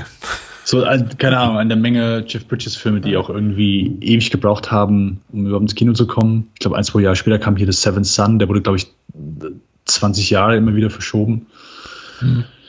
Äh, egal, kein Jeff Bridges-Podcast. Ja, also äh, ich, ich, muss gestehen, dafür, dass ich wirklich gedacht habe, es ist eine absolute Gurke, habe ich ja. äh, okay, also unter den Erwartungen habe ich hier doch ich fand es nicht komplett langweilig. Ich habe nur einfach mhm. gemerkt, okay, das Studio hat hier äh, ordentlich mitgemischt und die Hintergrundgeschichte. Ich weiß nicht, ob sie irgendwie erst gesagt haben, ja, okay, wir machen irgendwie zwei Filme draus und plötzlich, ja, nee, ihr müsst den Film auf so und so viele Minuten bringen und deswegen mhm. fällt noch mal irgendwie so und so viel raus. Also ich kann mir nicht vorstellen, dass irgendjemand gesagt hat, ihr müsst ihn auf 80 Minuten bringen. Das ist ein bisschen, also, ähm, aber wer weiß, wer weiß. Also, ne? Da kann man eben, weiß nicht, vier Screenings an einem Nachmittag zeigen statt nur drei. Ja, wir können viermal Alien Flux zeigen, ja. das war bestimmt auch ein. Ich wollte gerade sagen, das ließ bestimmt die Kinokassen klingeln, aber eben nicht. Also ich glaube, der Film hat, hat kaum was eingespielt. Ich meine, weltweit 50 Millionen Dollar lese ich hier gerade, aber er kostete eben ungefähr genauso viel. Paramount hat ihn vertrieben. Und man muss sich eben ehrlich fragen, bei solchen Titeln, das gilt ja bis heute, wer wartet auf solche markenbasierten Filme 10, 15 Jahre after the fact? Ja, also ist, ich ähm, kann auch null Allerdings, ich meine, wir leben im Jahr 2021, ein neuer ja. Jackass-Film kommt raus. Ich nehme alles zurück. Und ich freue mich drauf, noch schlimmer. ja, also äh, das Ding ist, also ich kann mir zumindest nicht vorstellen, dass Karen Kusama so hinter dem Film steht. Das glaube ich auch nicht. Also ich habe schon gelesen, dass das Studio sie wirklich, also ich, äh, die, die loswerden wollte und dann selbst irgendwie gesagt hat, ja, okay, wir machen, wir machen selbst jetzt eine Version zusammen, aber mhm. sie ist dann nachher wohl irgendwie wieder zukommen, aber äh, ja, das, das ist halt auch so von, von, von all den Filmen so, ich meine, wir besprechen das, den Film hier knapp 16 Jahre später. Davon mal abgesehen, schwingt es ja immer so mit, dass man so ein bisschen, okay, gut, du guckst ja einen Film und du gehst dann da, also du, du willst ja irgendwie davon ausgehen, ja, okay, der Regisseur hat sich hingesetzt, hat gesagt, genau den Film will ich machen und nicht anders. Nee, eben, mhm. eben nicht. Sie hat sich, glaube ich, nicht hingesetzt und gesagt, genau so soll der Film aussehen und in die Kinos kommen. Und, und das ist ja jedes Mal so die Sache, gell? So bei, bei wo war es denn jetzt hier vor ein paar Jahren? Ähm, mhm. Hier beim Fantastic Four, Josh Trank. Der ist so mhm. einer der wenigen, der wirklich äh, rausgegangen ist und halt mehrmals dann auch gesagt hat, ey, so wollte ich den Film nicht rausbringen, so während der Film rausgekommen ist. So, Jahre später kann, sagt, sagt jeder mal mit Sicherheit, ja, okay, gut, da lief halt nicht alles so gut. Aber der hat ja wirklich so seine Kampagne durchgezogen und gesagt, ja, hier, da, äh, so wollte ich das nicht ins Kino bringen, so wollte ich das nicht ins Kino bringen.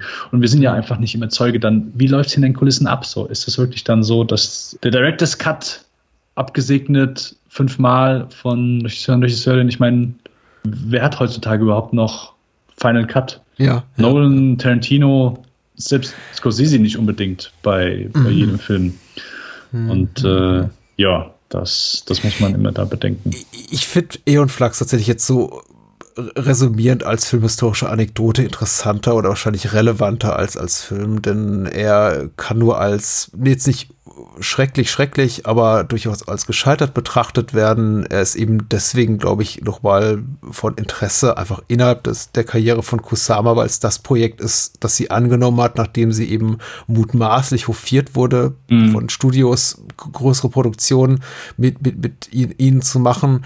Denn, wie gesagt, Golfert war einfach ein riesiger Festival-Hit und hat Preise noch und Nöcher gewonnen und auch durchaus gutes Geld eingespielt für dafür, dass es eben so ein relativ klein, klein budgetierter Film war. Und deswegen vielleicht relevant, weil es wieder mal, weil es der Versuch eben auch war, ein, ein von einer Frau oder Frauen getragenes Action-Franchise zu etablieren und es ist eben gescheitert und deswegen eben nochmal extra bedauerlich. Regiestuhl eine Frau, produziert von Galen Hurd, äh, Hauptrolle Charlize Theron, deswegen wahrscheinlich einfach auch nochmal ein bisschen, bisschen extra bedauerlich. Äh, Wäre das alles nicht der Fall oder die Rahmenbedingungen, so wie ich es jetzt gerade nochmal rekapituliert habe, ich würde wahrscheinlich ich hätte in den letzten 16 Jahren keinen Gedanken mehr an Eon Flux verschwendet. Und so mhm. ist es eben immer dieser Film, den ich irgendwo im Hinterkopf hatte, von dem ich dachte, ja, stimmt, den möchte ich ja auch mal gucken. Schade drum. Und an dem Eindruck hat sich jetzt auch nichts geändert. Also das würde ich auch gerne mal gucken, ist verflogen, weil jetzt habe ich ihn ja gesehen, aber das Schade drum ist geblieben. Ja, Schade drum ist wirklich ein, ein guter Punkt, weil ich finde, du siehst hier auf jeden Fall, du kannst einen besseren Film erkennen oder erahnen, der, der hier drin gesteckt hat. Um, ähm, ja. Aber die Optik hat mich trotzdem so ein bisschen gestört. Nicht nur ein bisschen, die Optik stört mich. Das ist nicht so meins. Ja, Patrick, äh, hast du noch irgendetwas zu Aeon Flux? Nee, äh, nee, nee, aber ich, ich, ich höre Scharren an der Tür und ich habe keine Ahnung, was jetzt kommt. Wer jetzt kommt. Scharren an der Tür? Ja, wollen wir die Tür einfach mal aufmachen, Patrick? Ja, bitte, bitte. Okay, warte. ja, das wird und ist hoffentlich unsere erste Gästin in diesem Podcast. Die saß jetzt die ganze Zeit da, während wir irgendwie eine gute Stunde über Curlfight und Eon Flux gesprochen haben. So sind wir nicht. Genau. da ist nämlich Cheryl und äh, die dürfen wir an der Stelle einmal ganz herzlich begrüßen. Hallo. Cheryl, stell dich doch bitte einmal ganz kurz vor. Ähm, hallo, ich bin Cheryl, im Internet bekannt als Milk Tea Witch. Ich mache einen Horror-Podcast namens Team Schere und streame ab und zu. Da gehen wir dann nachher. Oh, hm? sorry. Nee, nee, nee, äh, nee, ich habe dazu gar nichts zu sagen. Hallo, hallo Cheryl, wollte ich noch sagen. und, und danke, dass du so lange jetzt stillgehalten hast. Jennifer's Buddy, ja, wir, wir haben gefragt, hey, wer, wer ist denn großer Jennifer's Buddies Fan? Äh, wer, wer hat denn da ein bisschen, bisschen was zu sagen? Und wer, äh, ja, wer freut sich denn auch über diesen Film zu sprechen? Weil, also, ich bin so am Überlegen, wo der damals rausgekommen ist, 2009. Ich war eigentlich schon ganz so ein bisschen heiß auf den Film, aber das war halt mehr wegen Diablo Cody, weil ich mochte Juno eigentlich so ganz gerne und ja, das war so mein, mein Gateway damals äh, zu Jennifer's Body, den ich eigentlich, ich glaube, ich habe, nein, ich habe nicht im Kino gesehen, aber dann doch schnell, wo er dann auf DVD rausgekommen ist. Cheryl, vielleicht einfach mal ganz kurz, wann, wann bist du mit Jennifer's Body denn so in Kontakt gekommen? Hast du den auch, hast du den damals gesehen? Bist du irgendwann so, war es eine Empfehlung von, äh, von einer Freundin, vom guten Freund oder äh, lief der auf der Party? Oder wie, wie bist du auf Jennifer's Body denn aufmerksam geworden überhaupt? Ähm, ich war 2009 15 Jahre alt und da passte der Film natürlich komplett in mein Teenagerleben rein. Mhm. Ich war zu der Zeit schon großer Horrorfan, also ich habe da gerade zwei, drei Jahre vorher so ins Horrorgenre gefunden und ähm, dann einfach den Trailer gesehen, irgendwann im Kino, glaube ich. Ich war sofort hooked auf jeden Fall. Aber hast du denn, hast du es denn mit 15 ins Kino geschafft?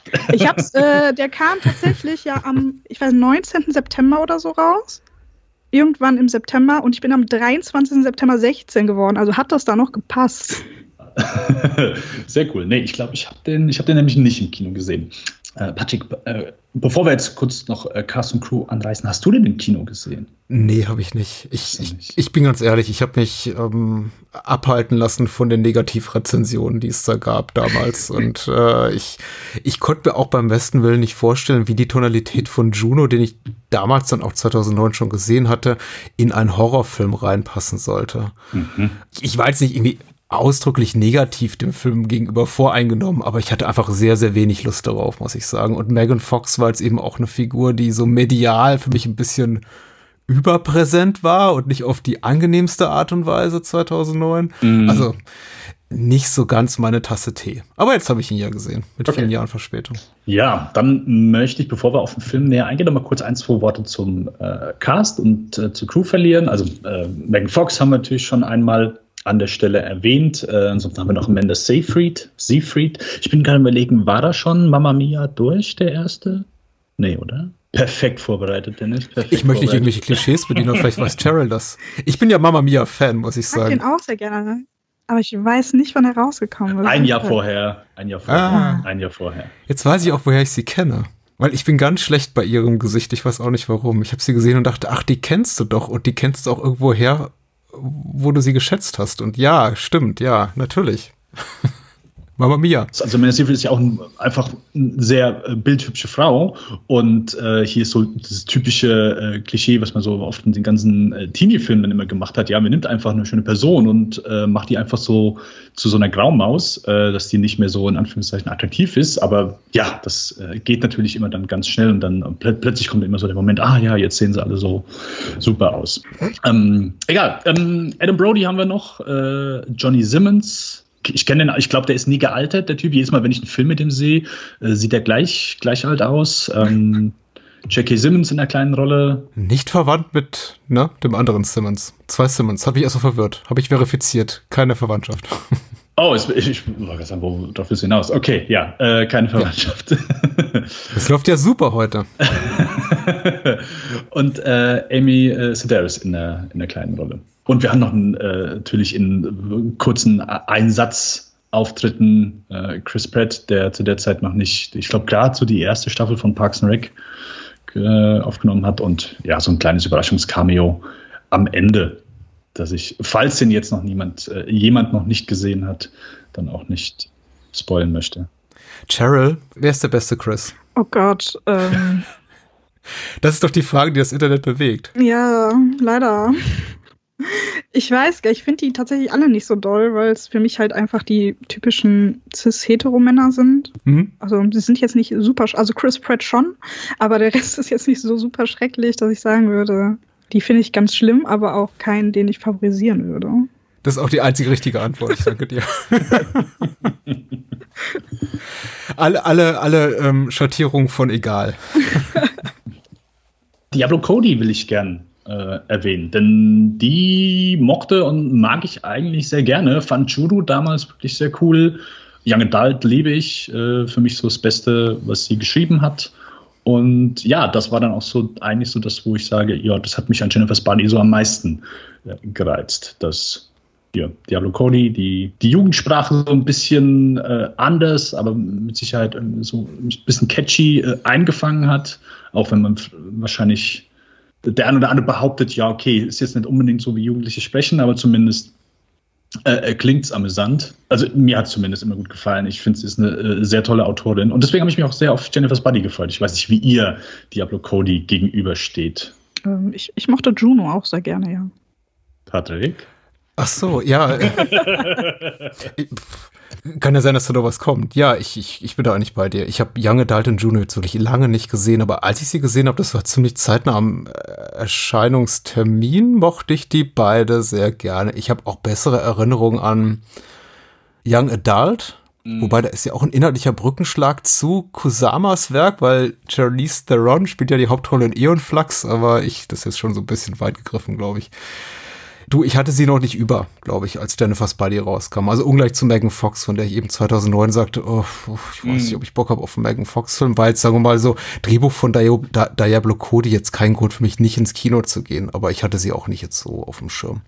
Jason Reitman, der äh, hier ich glaube, sowohl Young Adult als auch Chulo gemacht hat, ist auch hier Produzent, ne? Richtig, genau der ist als Produzent mit dabei. Genau. Hm. Laut Interview konnte, äh, konnte Diablo Cody so, hat so ein bisschen carte blanche gehabt nach Juno, ja, hier, du kannst schreiben, was du willst, so, aber äh, ich gehe mal davon aus, dass dann Jason Reitman, der zu der Zeit mit Sicherheit dann noch ein bisschen mehr äh, Cloud gehabt hat, äh, dann da auch ja, nochmal geholfen hat, das hier in, auch dann auch in die Kinos zu bringen. Lass uns über den Film quatschen. Lass uns über den Film quatschen. Patrick, da ich jetzt äh, schon den Teil übernommen habe, darfst du die Inhaltsangabe äh, in zwei, drei Sätzen zusammenfassen. Ach je, ähm, ich fasse mal zusammen, was in der OFDB steht, beziehungsweise was Moonshelter geschrieben hat. Und äh, in Jennifer's Party geht es um eine, zwei, zwei Girls, zwei junge äh, Frauen in der US-Kleinstadt Devil's Kettle. Das sind Jennifer, äh, Megan Fox und Needy, gespielt von Amanda Seyfried. Äh, die sind beste Freundinnen, obwohl eben sehr, sehr ungleich. Needy, also Seyfried ist auch liiert mit einem Jungen namens Chip, das ist hier Johnny Simmons. Es gibt ein Konzert in einem Club von einer Indie-Band, die einen sehr suspekten Eindruck macht und nach diesem Abend bei dem Konzert, zu dem eben Jennifer und Didi gehen, ist nicht mehr das, äh, nichts mehr beim Alten. Äh, Jennifer äh, steigt zu der Band ins Auto, also vorher passiert einiges an unerfreuliche Dingen, zum Beispiel ein mittelgroßes Flammeninferno und sie kommt eben wieder blutüberströmt, glaube ich, und kotzt sich aus im wahrsten Sinne des Wortes bei ihrer Freundin und entwickelt seltsame Gelüste, äh, kannibalischer Natur unter anderem und mehr zu verraten wäre an dieser Stelle wahrscheinlich nicht gut, obwohl ich davon ausgehe, dass wir den Film in Grund und Boden spoilern werden. Und, und so viel zum Inhalt, soweit ich mich erinnere, denn das ist jetzt auch schon wieder zwei Wochen her. Habe ich irgendwelche Fehler gemacht, Cheryl? Nee, kommt, kommt gut hin.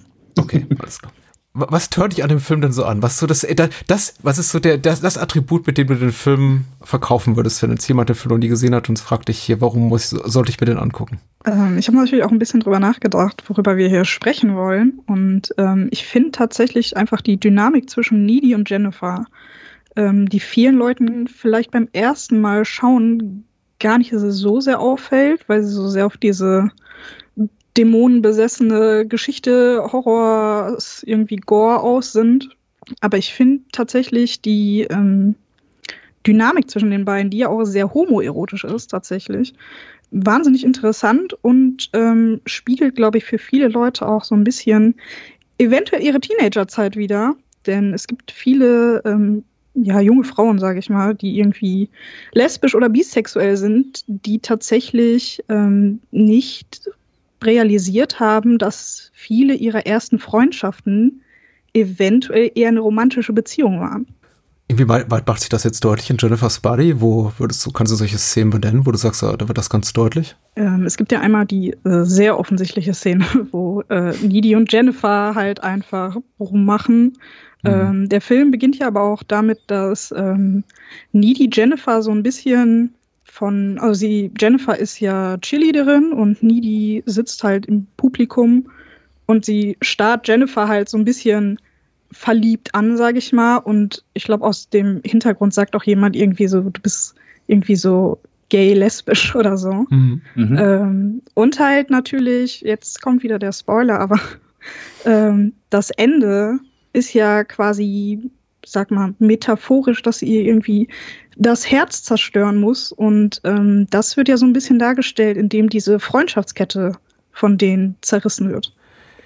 Ich muss ja sagen, ich bin mit, mit ganz wenig Vorwissen an den Film reingegangen und als ich die ersten Szenen da sah, äh, mit Seyfried, die eben ganz verliebt äh, Megan Fox da bewundert, dachte ich ehrlich gesagt, es ginge um eine lesbische Liebesbeziehung. Und ich war dann wirklich ganz überrascht, als dann ein, zwei Szenen später dieser Chip-Dude um die Ecke kam und dachte, ach so, ah, weil äh, du hast recht, also die, die, die Vibrationen dahingehend sind schon relativ eindeutig. Genau, was ich halt ähm, ganz spannend daran finde, ist, dass ähm, der Film halt eigentlich ja komplett anders vermarktet wurde und der deswegen ja auch zu seiner Zeit eher ein Flop war.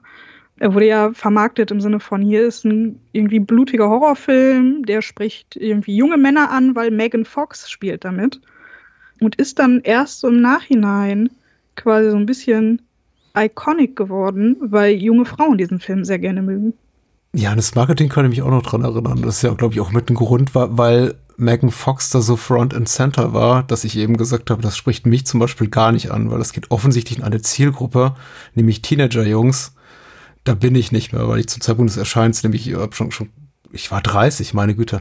Irreführendes Marketing, sagst du. Also, ging mir jetzt auch so. Also, die, die Wahrnehmung war, war auch meine. Ich musste mich erstmal so ein bisschen orientieren, auch im Film und an der Tonalität des Films und, und damit klarkommen, dass es eben nicht der Film ist, den mir die Poster und die Trailer so verkauft haben. Aber immer noch sehr offensichtlich ein Diablo Cody-Film, ne? Auf jeden Fall. Was so die Dialoge betrifft. Also es geht los mit sowas wie Ja, nie, die sitzt im Knast oder die in der, oder ist es eine Jugendstrafanstalt? Was ist das? Ich glaube, das ist ich, so eine Psychoanstalt ein bisschen auch. Mhm. Also halt so ein Jugendknast mit irgendwie Psychiatrie. Ja, und sie sagt sowas wie, ähm, I get more letters here than Santa Claus and Zac Efron combined oder sowas. Und ich dachte, ah, okay, ja, das ist genau das, was ich erwartet habe in diesem Film. Ähm, auf jeden Fall. Ich finde ja auch, dass die äh, Sprache auch in Jennifer's Body auch wieder ähm, ja, sehr signifikant 2000er einfach auch ist. Ähm, alles natürlich ein bisschen überzeichnet. Aber ähm, gerade wenn ich jetzt aus heutiger Sicht auf den Film gucke, dann ist das halt super ikonischer 2000er Film, der halt diese Zeitperiode auch so ein bisschen auf die Schippe nimmt. Was ich ganz spannend finde, weil Filme das ja meist erst im Nachhinein tun und Jennifer's Body hat es halt in den 2000ern schon getan.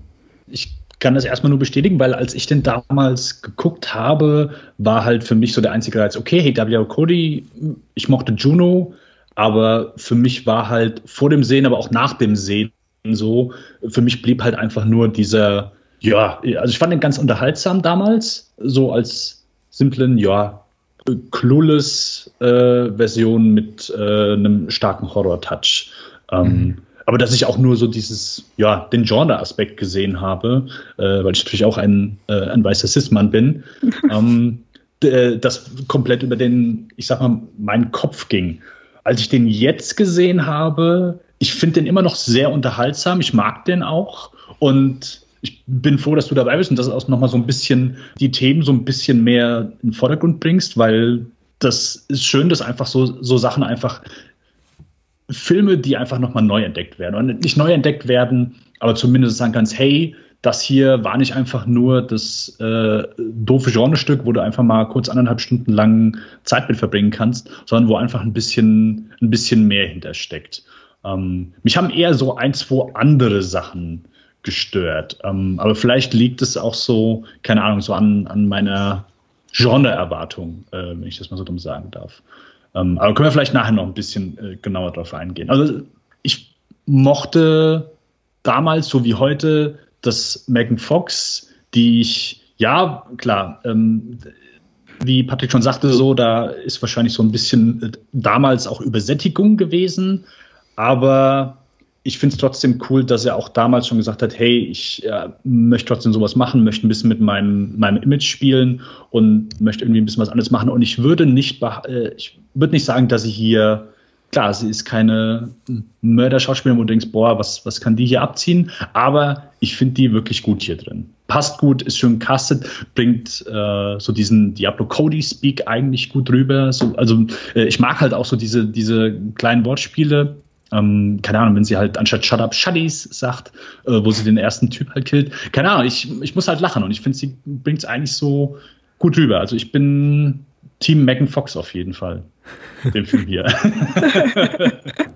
äh, sie hat ja schon einfach dann bedingt durch die Transformers-Filme und dann klar, wie, wie Michael Bay so eine Frau natürlich auch dreht und nur aus einem einzigen Grund castet, ähm, so das Image weg. Und wie du schon gesagt hast, hey, äh, das Marketing lag hier darauf, ey, hier, das ist ein Horrorfilm mit Megan Fox, also äh, hier, alle Jungs, äh, rennt hier rein. Hier gibt's Gewalt und Sex und Megan Fox. Das ist der einzige Grund, weswegen ihr euch das angucken solltet, was natürlich nicht der Fall ist. Es sind auch natürlich Gründe, die, die auch ein bisschen ziehen, weil ich finde auch so einfach der Genre-Aspekt hier äh, finde ich unterhaltsam. Ich finde es ein unterhaltsamer Genre, so eine Genre-Version eben, weil natürlich auch der Highschool-Film eben mitspielt.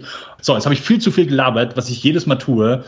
Äh, und ich wollte vorhin mal von Cheryl wissen, weil sie ja die einzige ist, die damals im Teenageralter war, 2009 bei Erscheinen. Wie authentisch fühlte sich denn dieser Jugendsprech an? Und hast du den Film damals dann im, im englischen Original geguckt? Der, ich habe den auf Deutsch geschaut. Mhm. Ich glaube, ich habe den, weiß ich, zwei Jahre später oder so dann auch mal auf Englisch geschaut der ist halt überhaupt nicht authentisch. ähm, sondern es ist halt wirklich, es ist einfach komplett überzeichnet. Ich hatte mir hier auch noch ein paar äh, Taglines tatsächlich rausgesucht.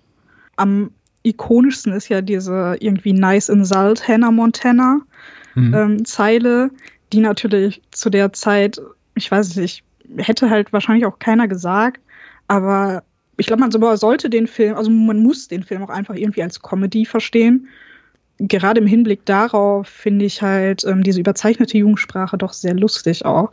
Ähm, und es passt natürlich perfekt in die 2000er, weil Hannah Montana war da so das nette Mädchen von nebenan und sie sagt es halt zu Needy, die das nette Mädchen von nebenan ist und deswegen hat das halt doch irgendwo wieder gut gepasst. Ja, ja, also da ist auf jeden Fall, äh, ich glaube, ich fand den Film durchweg amüsant, auch cool in seinen Sprüchen. Ich habe mich allerdings auch gefragt, wie ich darauf reagiert hätte, wäre ich in einem jugendlicheren Alter gewesen, als ich den Film sah, weil ich weiß noch, dass damals, also als ich Teenager war in den 90er Jahren, es mich immer massiv gestört hat, wenn ich mich missrepräsentiert fühlte in meinem Teenager-Dasein von Fernsehfilmen oder Serien oder Kinofilmen und man dachte, das so, so redet doch keiner. So, das ist also mich hat sowas immer massiv geärgert. Deswegen war ich jetzt neugierig, wie, wie du das damals gefunden hast oder ob du damals schon so das Bewusstsein hattest, nee, das hier ist einfach eine Kunstsprache, das ist nicht meine Sprache. Also ich habe das tatsächlich bei Jennifer's Body schon direkt verstanden. Ich glaube, der Unterschied ist halt auch, machen alte Leute Witze über Jugendsprache oder wird es halt in so einem überzeichneten Film dargestellt? Mhm. Ich glaube, da macht einfach das ganze Setting nochmal das so ein bisschen aus. Also wenn man jetzt so ein bisschen an, ich weiß nicht, deutsche Comedy denkt, wo das ja auch oft gemacht wird, oder es gibt ja auch so Bücher, irgendwie Deutsch, Jugendsprache, Jugendsprache Deutsch ähm, findet halt keiner lustig, so, weil es halt dann auch oft von Leuten irgendwie geschrieben wird oder Witze gemacht werden, die eben gar nicht aus dieser Zeit kommen. Aber ähm, das ganze Setting von Jennifer's Body ist halt so, eigentlich so authentisch 2000er, dass man diese Überzeichnung als Comedy und auch ein bisschen als Satire schon auch als Teenager in den 2000ern verstanden hat. Meiner Meinung nach. Ja, cool.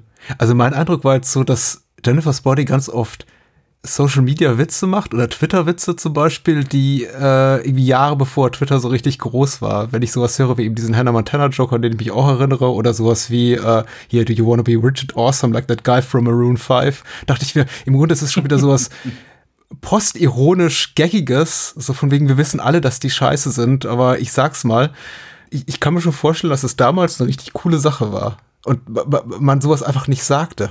Weil ich glaube schon, dass der Konsens war, Maroon 5, die sind doch in den Charts. Und Hannah Montana ist so super populär. Sowas darfst du nicht sagen. Ähm, ich glaube, das hat vielleicht für viele auch ein bisschen den Reiz ausgemacht. Also, ich meine, wenn man irgendwie, weiß ich nicht, The Cool Kid sein wollte, dann fand man das vielleicht auch lustig und hat, äh, ich meine, mit 16 habe ich kein Hannah Montana mehr geschaut.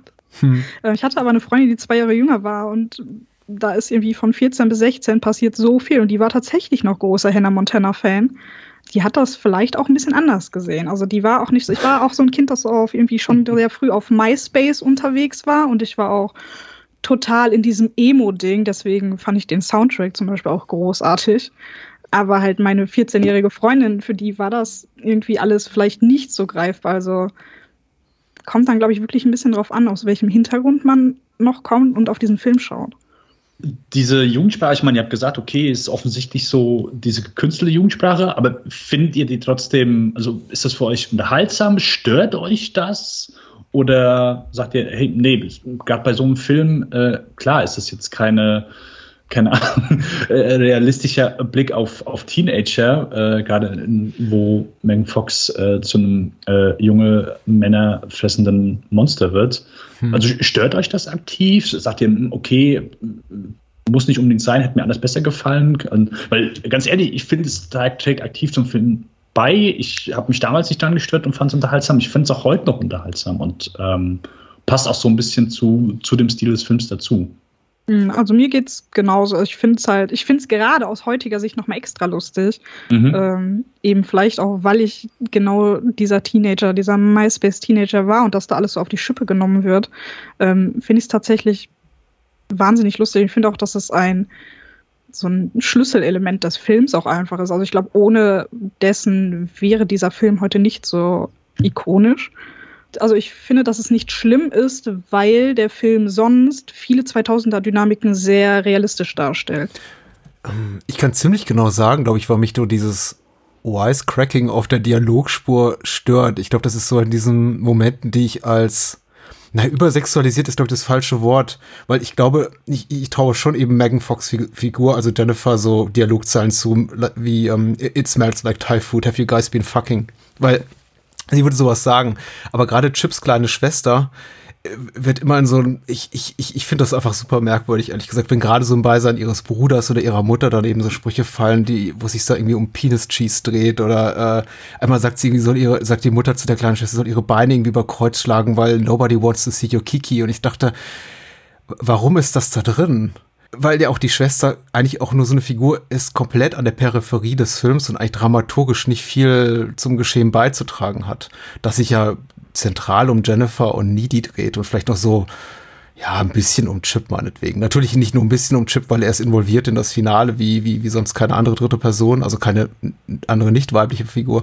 Aber warum er gerade so im Kontext der Schwester irgendwie Double Cody das anscheinend amüsant fand, da solche Sprüche zu reißen.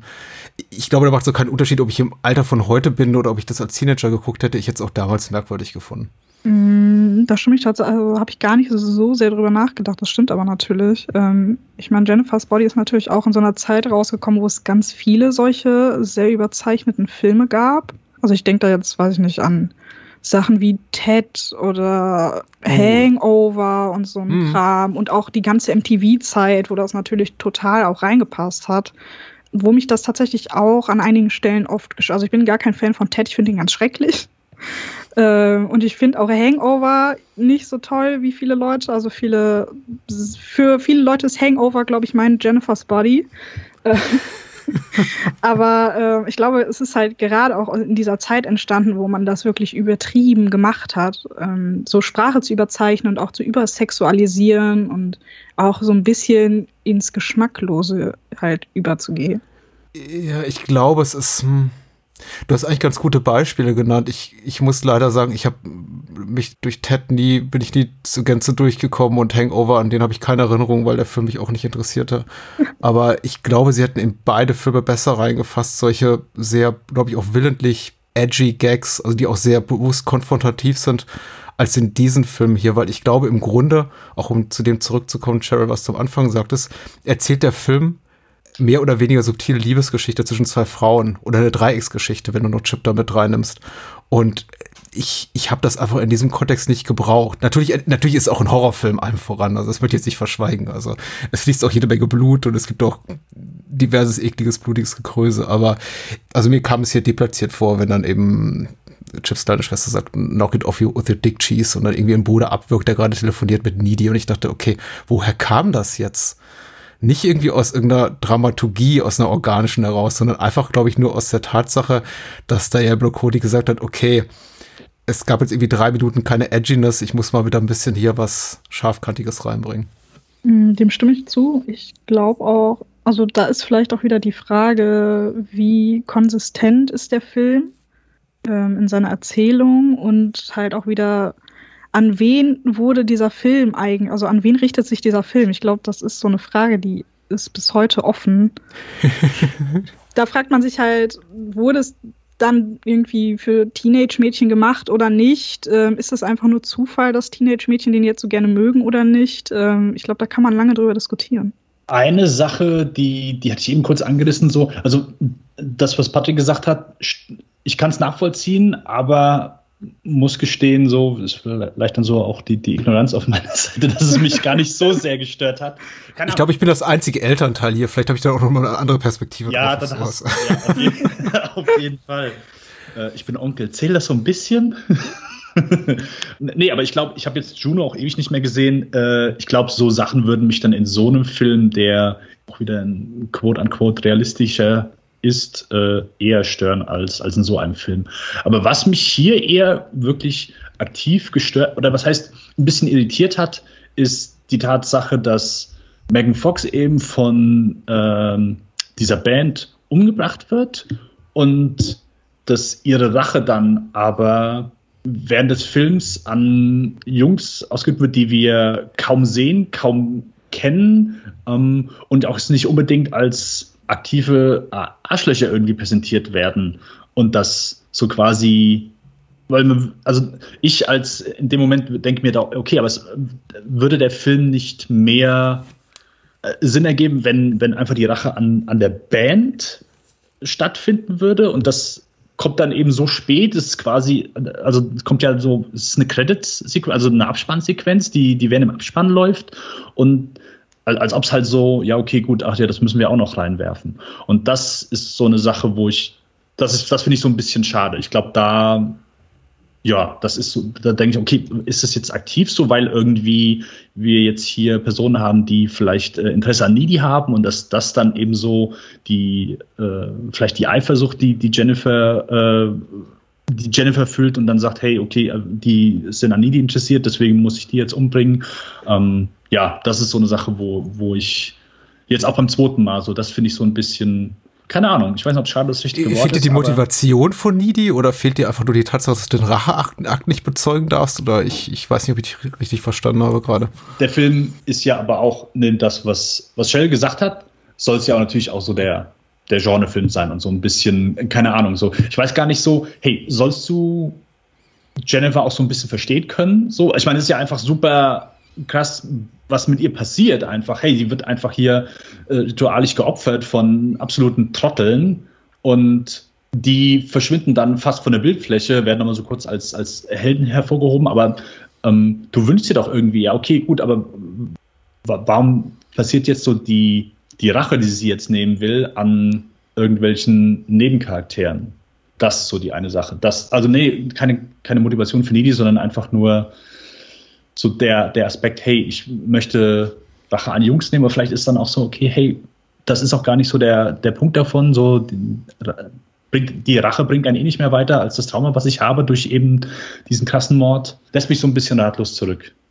Ähm, du hast jetzt eigentlich, weiß ich nicht, tausend Fässer aufgemacht eigentlich.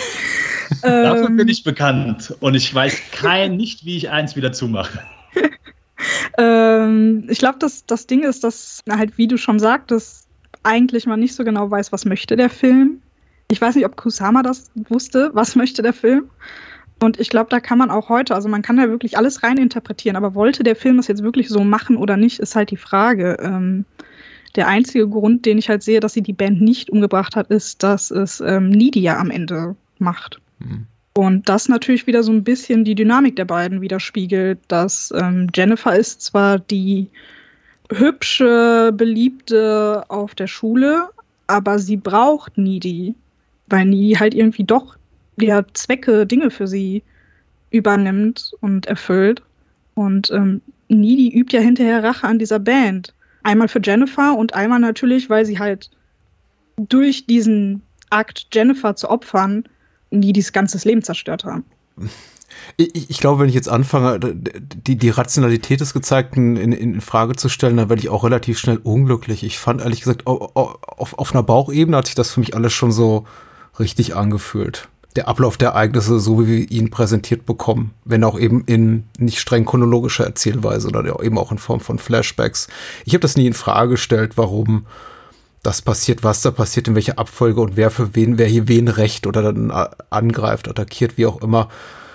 Hätte ich noch gerne den Racheakt gesehen von Needy an der Band? Ja, sehr gerne. Andererseits fand ich es auch, es hatte so eine angenehme Ironie für mich, dass die Band eben so betont luschig war. Dass es eben auch alles so, wo wir gerade bei den Chris's waren, auch so egale Typen waren. Das ist so eine Indie-Band, die haben irgendwie nichts zu tun, außer zwei, drei gute Sprüche zu reißen und selbst die sind so, naja, und dann noch nicht so richtig toll, wenn man sie dann noch mal so reflektiert. Und die heißen Low Shoulder. Allein der Bandname, dieses irgendwie beiläufig, lässige und dann doch ultra prätentiöse. So von wegen, äh, uns ist alles so egal. Ach, dass wir schon wieder total deep sind. Das ist alle, also ich, ich fand tatsächlich die, die ganze Dynamik zwischen sowohl, äh, ich wollte gerade sagen, zwischen Needy und der Band, weil die gibt's ja einfach nicht, aber die Art und Weise, wie uns die Band präsentiert wird und dann irgendwie auch das Bewusstsein, dass eben äh, hier Needy in den Abspann da so reingeht, im Begriff Rache an ihnen zu üben, eigentlich als sehr befriedigend. Die sind, ich glaube, die sind nicht wichtig, weil dir ja gerade Cheryl auch nochmal zur Sprache brachtest, irgendwie was ist die Agenda hier von, von Cody und Kusama. Meine Wahrnehmung war, die Band die ja auch nicht so als klassische Gegenspieler, also klassische Antagonisten taugen, sind denen Film schaffen hinter der Kamera relativ egal eigentlich. Die sind einfach Mittel zum Zweck, die sind einfach da, aber mhm. letztendlich total uninteressant einfach. Ich habe das Gefühl, dass es halt eigentlich bei allen Männern so ist, die sie ja umbringt. Das ist halt. Ja, total. Ich meine, so dieser, dieser Emo-Typ, so, der tat mir am Ende fast schon leid. Weil er irgendwie, also der hat ja auch so einen auch super edgy gemacht, aber eigentlich war der ganz lieb und da dann doch wieder irrelevant und Chip ist für mich halt auch wahnsinnig irrelevant, so. Also ich würde als Needy auch lieber Jennifer daten als Chip. ich glaube, also ich glaube schon, dass das mit Absicht so gewählt wurde. Ich könnte jetzt nicht sagen, warum genau, also warum unbedingt irgendwelche Random Men auch nicht diese Band. Trotzdem muss man ja sagen, obwohl ich glaube, das Herz des Films für die Beziehung zwischen Needy und Jennifer schlägt, kriegen ja Needy und Chip ihren ganz besonderen Moment. Der ist ja auch da und ich finde auch durchaus, ich bin da auch durchaus empathisch dabei, muss ich sagen, wenn ich das sehe. Weil es ist schon süß, die sind schon süß, die beiden. Also klar, man sieht, das ist jetzt nicht irgendwie die ganz große Liebesgeschichte. Andere Geschichten in diesem Film sind interessanter, aber ich glaube schon, dass eben Diablo Cody, das, da möchte ich auch dem, dem, dem Eindruck vorbeugen, sie, sie, sie würde ihre Charaktere, ihre Figuren nicht mögen und dass er alles hier so ein, so, so, so, so ein Gag-Feuerwerk mit kleinen Splatter-Momenten zwischendurch und die Figuren seien im Grunde egal. Also da habe ich schon das Gefühl, die hat echte, echte Anteilnahme schon an ihren Figuren. Mhm. Deswegen sticht es für mich eben umso mehr he heraus, weil, weil ich diesen Moment als relativ authentisch empfinde zwischen Jennifer und Needy oder zwischen Needy und Chip, auch wenn Chip, du hast ja recht, ziemlich egale Figur ist, finde ich es eben auch so störend, wenn dann eben die kleine Schwester, die ja fünf, sechs oder so ist, reingrätscht und dann irgendwie einen obszönen Spruch reißt.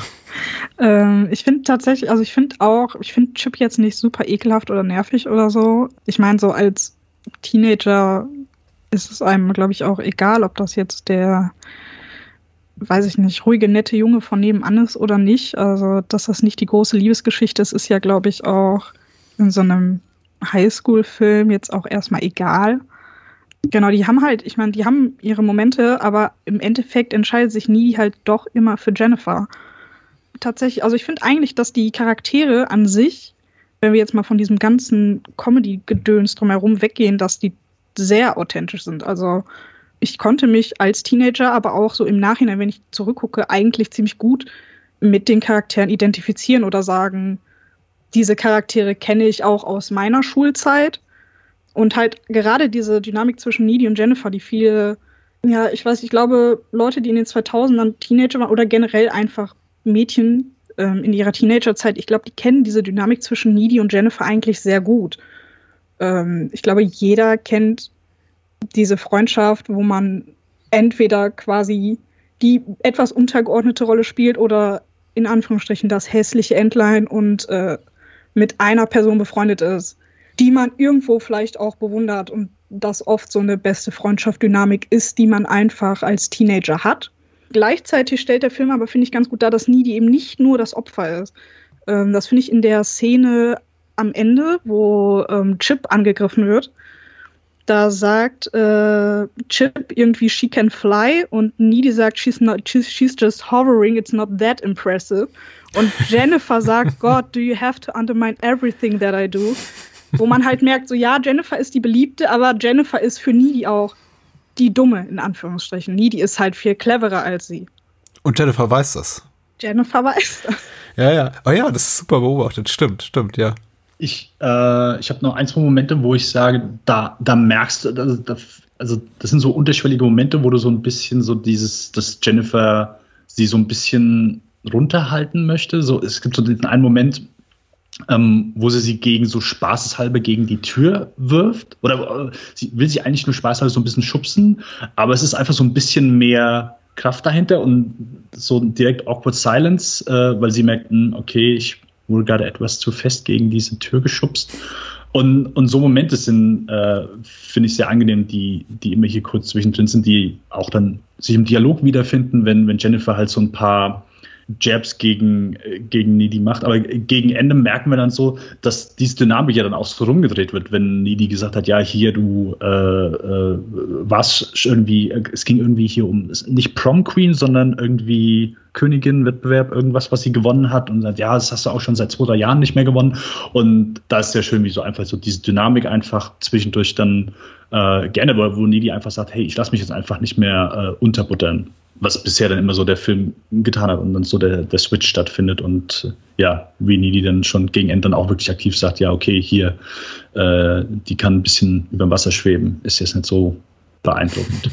was sie vorher nie gemacht hat, wo sie dann immer gesagt hat, hm, okay, gut, wenn es jetzt hier äh, eben hier der, der Spruch bezüglich äh, Thai Food und Sex, wo sie ja einfach, okay, sie schluckt das ja einfach so, okay, gut, finde es nicht gut, aber sie macht relativ nichts dagegen und äh, gegen Ende tut sie es dann einfach und sagt dann auch, ey, hör auf mit der Scheiße. Ja, da bin ich vielleicht kritischer, aber ich bin da gegenüber dem ganzen Film so ein bisschen kritisch oder zumindest ähm, ambivalent eingestellt, weil ich finde, er hat sehr gute Sachen zu bieten und da wieder Sachen, wo er für mich dramaturgisch und also auch was auf die Figur, auch auf der Figurenebene überhaupt nicht funktioniert. Aber dieser Moment ist zwar cool und ich fand auch Cheryls Perspektive gerade drauf richtig, richtig interessant. Ich habe, glaube ich, noch nie so viel drüber nachgedacht, aber als reiner Empowerment-Moment, in dem sie das eben, ich glaube, als den wir ihn wahrnehmen sollen, funktioniert er für mich eben nicht so gut, weil ich eben ungefähr ab Minute sechs des Films weiß oder mir einfach nie die als Figur sehr viel näher ist und ich die als sehr viel cooler empfinde und einfach gerafft habe, ach, das ist hier gar keine Megan Fox Horrorkomödie. Hier geht es eigentlich um Amanda Seyfrieds Figur. Und deswegen, also für mir gegenüber als Zuschauer muss sie sich zu dem Zeitpunkt, zu diesem späten, schon längst nicht mehr beweisen. Und der Moment ist zwar cool, aber das ist eigentlich nur noch mal eine Bestätigung des, was ich eigentlich schon seit 80 Minuten weiß, nämlich, dass sie im Grunde alle Zepter in der Hand hat in diesem Film. Mm, ich glaube, darum geht es ja eigentlich auch so ein bisschen, dass, ähm, ja, so ein bisschen, ich weiß nicht, dieser Mean Girls-Moment, sage ich mal, hm. wo Needy am Ende auch eigentlich so ein bisschen weiß oder versteht, dass sie nicht in Jennifers Schatten stehen muss, sie bekommt diesen Empowerment-Moment halt eigentlich, also sie kriegt nie diesen richtigen Empowerment-Moment, weil es eben dann doch kein klassischer Highschool-Film ist, wo das hässliche Entlein irgendwie realisiert, dass sie doch viel mehr wert ist und dann ist irgendwie alles toll für sie, sondern sie übt ja dann am Ende quasi wieder Rache für Jennifer. Aber es geht vielleicht auch ein bisschen darum, dass gerade diese Mädchen, die sich als das hässliche Entlein fühlen oder im Schatten ihrer besten Freunde stehen, dass die vielleicht einfach sehen und verstehen, dass sie das gar nicht sind. Also, dass sie genauso viel Einfluss auf diese Freundschaft haben ähm, wie die andere Person. Ich kann es, kann es sehr gut nachvollziehen. Äh, ich glaube, da bin ich so auch ein bisschen bei Patrick, dass ich glaube, dass so bezüglich, dass es wirklich ein Empowerment-Film ist, fehlt mir vielleicht, auch wenn es vielleicht dunkel klingt, so ein bisschen mehr Klarheit. Aber wie siehst du das dann, dass sie Jennifer dann am Ende umbringt, so? Also ist das dann so dieses, hey, ich, dieses Finale, ich schließe damit ab? Ähm, oder ist das einfach nur, dass das für dich thematisch dann auch genau da reinpasst, dass das einfach sein muss, hey, sie muss sie umbringen, um dann eben überhaupt äh, weitermachen zu können? Mhm, finde ich tatsächlich gar nicht. Ich finde tatsächlich, dass, also im Vergleich zu so einem klassischen Highschool-Teenager-Film, mhm. der Horrorfilm, also dass da eher vielleicht so ein bisschen dieses Horror-Element-mäßige rauskommt, sondern dass sie sich eigentlich nie von Jennifer freisprechen kann. Ähm, sie ist die einzige, also sie ist eigentlich die einzige, die sie umbringen kann, weil Jennifer ja erst dadurch geschwächt wird, indem diese Kette entfernt wird, die ja mhm. ein ganz eindeutiges Symbol für diese Beziehung zwischen den beiden ist dann wird sie ja quasi von der Mutter von Jennifer irgendwie überwältigt, landet in so einer Anstalt, muss dann das Erbe von Jennifer antreten und bringt diese Band um, mit der alles angefangen hat. Also vielleicht ist hier der Horrormoment, dass sie sich eben nicht oder gar nicht von dieser Beziehung zu Jennifer freisprechen kann im Vergleich zu einem typischen Highschool-Film. Ja, ja. Weil da hätte ich mir dann auch so ein bisschen mehr ja, ich, ich will nicht als wieder vom gleichen Thema anfangen, aber einfach ein bisschen mehr Klarheit gewünscht. Aber wie du schon sagst, so, hey, dass, dass der Film einem da die Option gibt, verschiedene, es auf verschiedene Arten zu lesen und nicht unbedingt dann eine klare Sache draus zu machen. Nee, ist, äh, kann man so stehen lassen. Ja, also wie gesagt, ich hatte auch noch mal, ich, ich fange jetzt auch langsam an, mich zu wiederholen. Ich tatsächlich auch so auf der zwischenmenschlichen, auf der figürlichen Ebene überhaupt keine Kritikpunkte so an dem Kernensemble dieses Films und auch daran, also wie sie funktionieren, die ganzen Dynamiken zwischen den Figuren, die sind mir komplett nachvollziehbar und ich, wie gesagt, ich finde die auch authentisch irgendwie liebenswert auch auf ihre Art und Weise. Selbst Jennifer ist irgendwie ja auch nur eine ich wollte gerade sagen Systemopfer, aber das klingt irgendwie zu, zu brutal. Ähm, irgendwie Vielleicht Opfer der Rolle. Gesellschaft. Op, genau. Äh, Opfer der Gesellschaft, in der sie sich äh, befindet und äh, Opfer des Anspruchs, der von dem sie glaubt, der an sie gestellt wird, irgendwie in, in, in ein bestimmtes Rollenbild reinzufallen oder dieses zu erfüllen. Äh, in, insofern, also sind die, alle Figuren relativ nah und ich kann komplett verstehen, was da unter, untereinander unter denen passiert. Für mich sind tatsächlich einfach nur die tonalen Brüche störend an dem Film. Ich, ich tröste mich immer da, darüber hinweg, dass selbst wenn so tonale Brüche passieren, die eigentlich oft für, für schöne Gags sorgen und mich irgendwie anderweitig unterhalten. Aber ich hätte mir tatsächlich da noch ein bisschen mehr echten, das klingt, ich, ich ich war, ich wollte gerade sagen, untypisch für mich, aber ich glaube, es ist gar nicht so untypisch für mich, ein bisschen mehr echten Kitsch und mehr echtes Pathos auch gewünscht. Und noch mehr irgendwie Mut auch zu wirklich großem, großem, großem Kitsch am Ende. Mit irgendwie Liebesbekenntnissen und so weiter und so fort. Ich meine, da ginge vielleicht auch ein bisschen Subtilität flöten und der Film hätte nicht mehr, wäre vielleicht auch ein bisschen weniger cool. Aber ähm, naja, ich, man soll ja nicht von Filmen sprechen, die es nicht gibt. Also. ich, ich versuche auch, die, während ihr gerade gesprochen habt, habe ich auch versucht, darüber nachzudenken, mich daran zu erinnern, an, an eine, an die eine irgendwie interessante männliche Figur in diesem Film und bin auch zu der Erkenntnis komm, gekommen, es gibt keine. Also Chris Pratts Figur, dessen Namen ich nicht mehr weiß, der Name der Figur ist, äh, ist maximal uninteressant, aber ich glaube, der steht auch nur wirklich einmal im Bild rum. Dann gibt's so diesen Jungen, mit dem sie da auf der Waldlichtung steht, wo dann die Tierversammlung stattfindet, also Jennifer, und äh, ihn, ihn versucht und dann am Ende ihm in, in den Hals beißt, Colin also im Grunde sind die alle komplett charakter- und seelenlos. Und die, einzige Möglichkeit, denen so ein bisschen Persönlichkeit zu verleihen, ist eben, dass, wenn einer von denen stirbt, dann J.K. Simmons, also als Lehrer, dann hinterher heult und sagt, ähm, macht euch eigentlich keine Gedanken darüber, dass hm, hm, gestern auf brutalste Art und Weise ums Leben gekommen ist. Stört euch das eigentlich alles gar nicht? Und im, im Grunde muss unsere ehrliche Antwort sein, nö. Nicht so wirklich, ne? Also von daher, so was der Film, so was so sein Personal betrifft, funktioniert für mich wirklich perfekt. Und die Musik ist toll. Diese Metal-Musik. Ich kenne die ganzen Bands nicht, aber ich fand das mega, als wenn, wenn die Musik so richtig auf, auf, auffährt da auf, auf der Tonspur. Kennt man die Bands? Also generell im ähm, Soundtrack sind auch viele, ja, ich sag mal, ikonische auch äh, 2000er Bands. Ähm, Florence and the Machine ist auf dem äh, Soundtrack, Panic mhm. at the. Disco, Haley Williams, ich glaube All Time Low. Der Soundtrack hat halt komplett den Zahn der Zeit getroffen. Also Rock, Metal, Emo-lastig. Ähm, das hat schon sehr gut gepasst. Die einzige Band, die ich wirklich kannte und auch gut finde, ist The Sword. Das, weil ich habe ja auch den Soundtrack nochmal durchgeguckt und dann, mh, hm, okay. Also Panic at Disco sagt mir halt was, aber ich könnte, glaube ich, so keinen Titel nennen. Dafür war es dann auch so ein bisschen nach meiner Zeit, aber äh, das Wort finde ich cool. Low Shoulder. Ja. ich bin, ich stehe eher auf Broad Shoulder, von daher ist mir ein bisschen. Ich bin ja auch immer noch wütend. Ich glaube, ganz am Ende wird ja von Hole Violet gespielt und ich verstehe nicht, warum da nicht von Hole Jennifer's Body gespielt wurde. Weißt du, ob sich dazu Diablo Cody irgendwie geäußert hat? Weil der Titel hat sie offenbar inspiriert des Songs. Ähm, ich weiß es, ich habe tatsächlich ganz viel gegoogelt und gesucht. Ich habe einmal herausgefunden, dass sie irgendwie versucht haben, quasi für ein paar männliche Darsteller, also nicht Hauptdarsteller, aber so Nebencharaktere, ähm, tatsächliche Bandmitglieder zu casten. Ich glaube, Pete Wentz von Fallout Boy war irgendwie im Gespräch.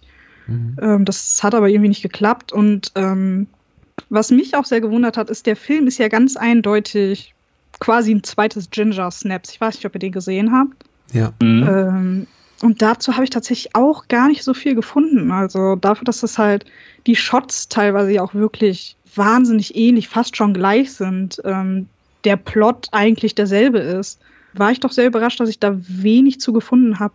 Also er ist eindeutig durch Ginger Snaps inspiriert.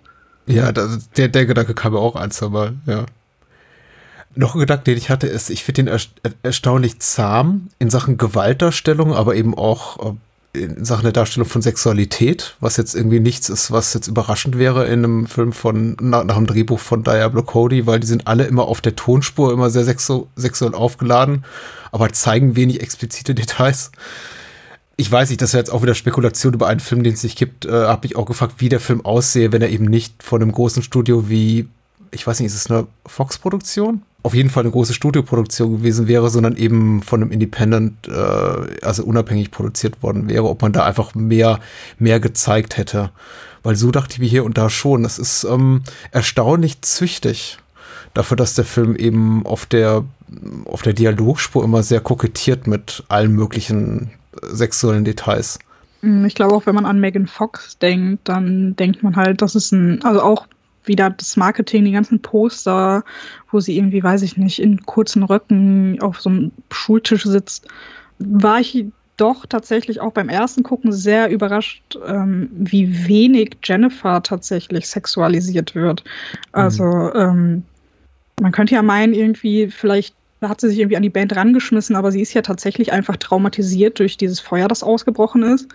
Und die nutzen das halt aus. Also gar nicht dieses klischeehafte, sie ist so the Sex Bomb oder sie ist vielleicht selber schuld, weil sie sich so gibt oder zeigt, sondern sie wird ja tatsächlich, außer in vielleicht ein, zwei Szenen mit Needy, erstaunlich unsexuell dargestellt dafür, dass wir halt von Megan Fox reden.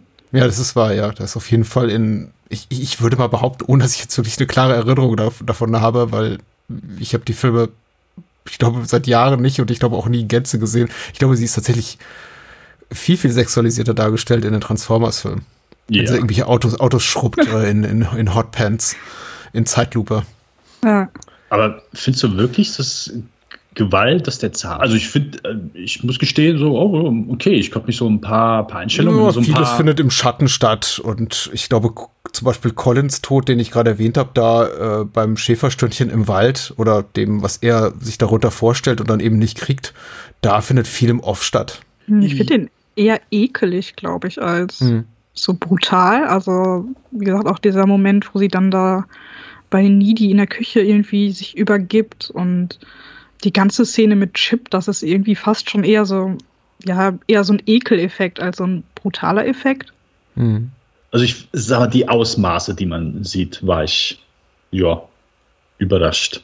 Das heißt überrascht, ich meine, ich kannte ihn schon, aber äh, ich komme nicht mehr erinnern, dass du zumindest das Ausmaß dann so gesehen hast. Ja, klar, die Morde passieren äh, entweder wie beim, äh, bei dem ersten im Wald im Off oder äh, wo sie den, äh, den Emo-Typen äh, in, die, in diesem alten, verdreckten Haus umbringen, da siehst du ja eher nur Schatten.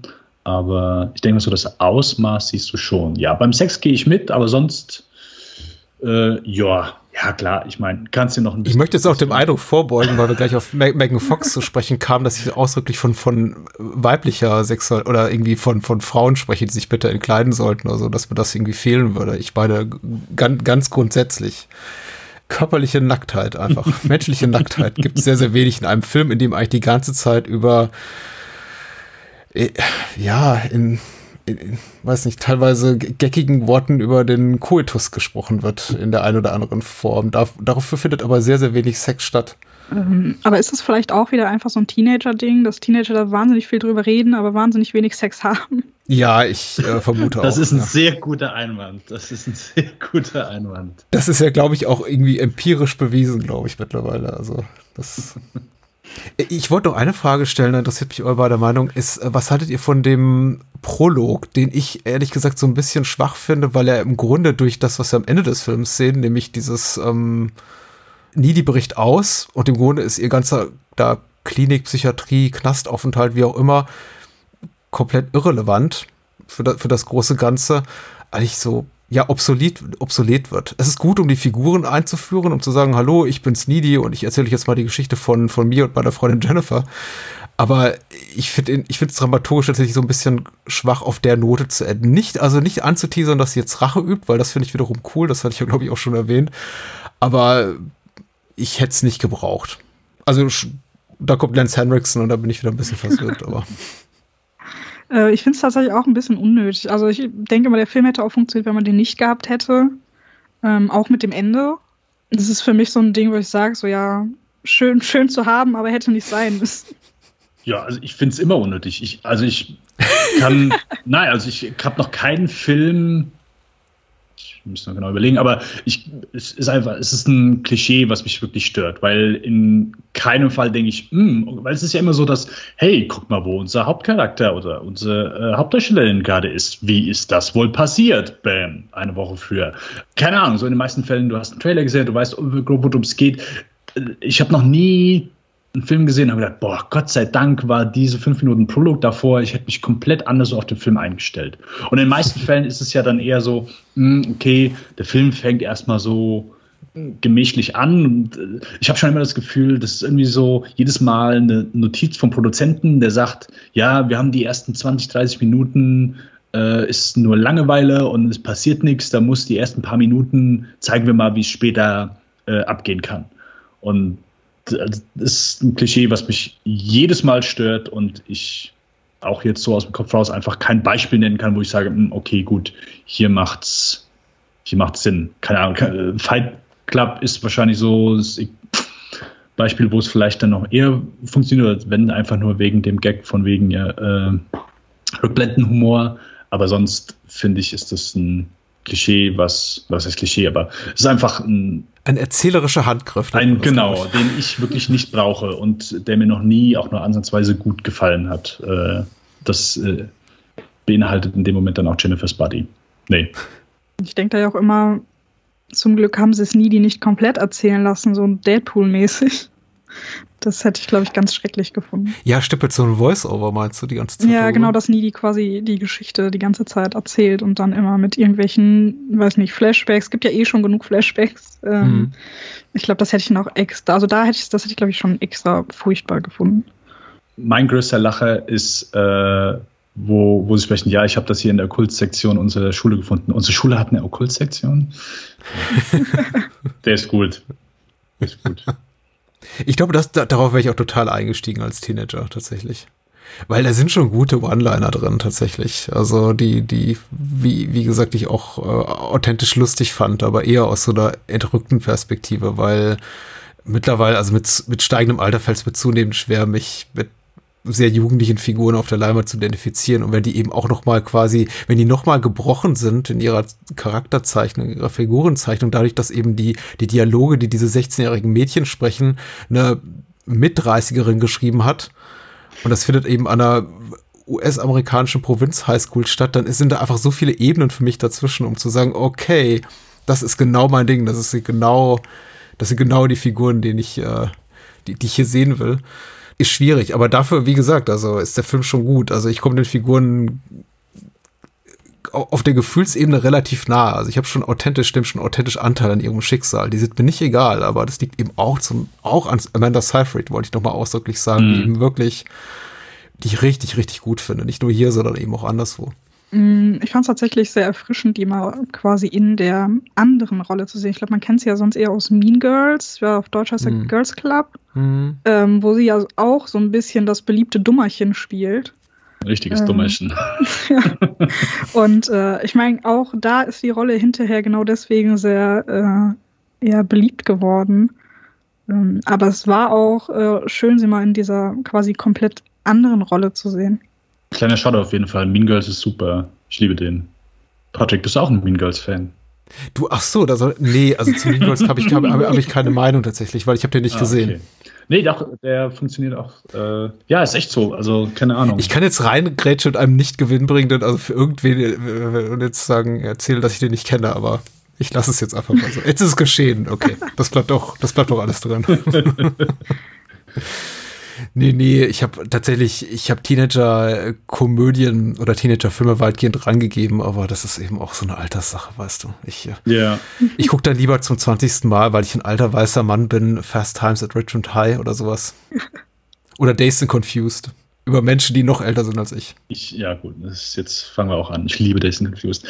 ähm, Sheldon, möchtest du als, als unsere Gäste noch etwas zu dem Film oder ein abschließendes Statement oder vielleicht jetzt, falls wirklich jemand zugehört hat und den Film noch nicht gesehen hat. So, wo du sagen würdest, hey, bitte guck den doch jetzt. ich glaube, wir haben ja ähm, groß und breit äh, erzählt, welche Punkte wir ganz interessant finden. Und vielleicht äh, motiviert das die ein oder andere Person, da mal aus einer anderen Perspektive drauf zu gucken und nicht zu mhm. sagen, das ist der eine 2000er Trash-Horrorfilm, Genau, und was ich auch noch abschließend ganz interessant finde, ist, dass Megan Fox vor kurzem ein Interview gegeben hat, in dem sie sagt, dass es tatsächlich einer ihrer Lieblingsfilme war, womit ich nicht gerechnet habe. Ich dachte eher, dass ähm, dadurch, dass es ja in den 2000ern eher ein Flop war, ähm, dass es vielleicht nicht so tolle Erinnerungen daran hat. Ähm, aber sie hat tatsächlich gesagt, dass es einer ihrer Lieblingsfilme ist und das eine ihrer liebsten Rollen war, ähm, die sie je gespielt hat. Ach, gut zu wissen, weil ich habe sogar gelesen im Kontext dieses äh, Films äh, mehrere Kommentare, die sagten, ach, das ist der Film, der Megan Fox Karriere zum Erliegen brachte. Weil danach kam ja nicht mehr so wahnsinnig viel, zumindest für einige Zeit. Mhm. Fand ich ganz interessant auf jeden Fall, dass sie das so. Mhm. Ja, geht wahrscheinlich, glaube ich, öfter mal so, dass dann irgendwie so ein Schauspieler hat, hey, hier bekomme ich eine Rolle geboten, die mir sonst nicht geboten wird oder wo ich ein bisschen mehr machen kann. Und ganz kurzes äh, Beispiel aus unserer einer letzten Episoden. Wir hatten über Peter Weir gesprochen und Harrison Ford ist ja sehr ikonisch für äh, Indiana Jones, äh, Han Solo und so weiter. Ähm, gut, wenn du den dazu im Interview fragst, wird er wahrscheinlich auch halt genervt mit den Augen rollen, aber eine seiner liebsten Rollen ist ähm, Mosquito Coast äh, und hm. war auch jetzt nicht unbedingt so finanziell oder äh, sonst irgendwie lukratives Ding. Mhm.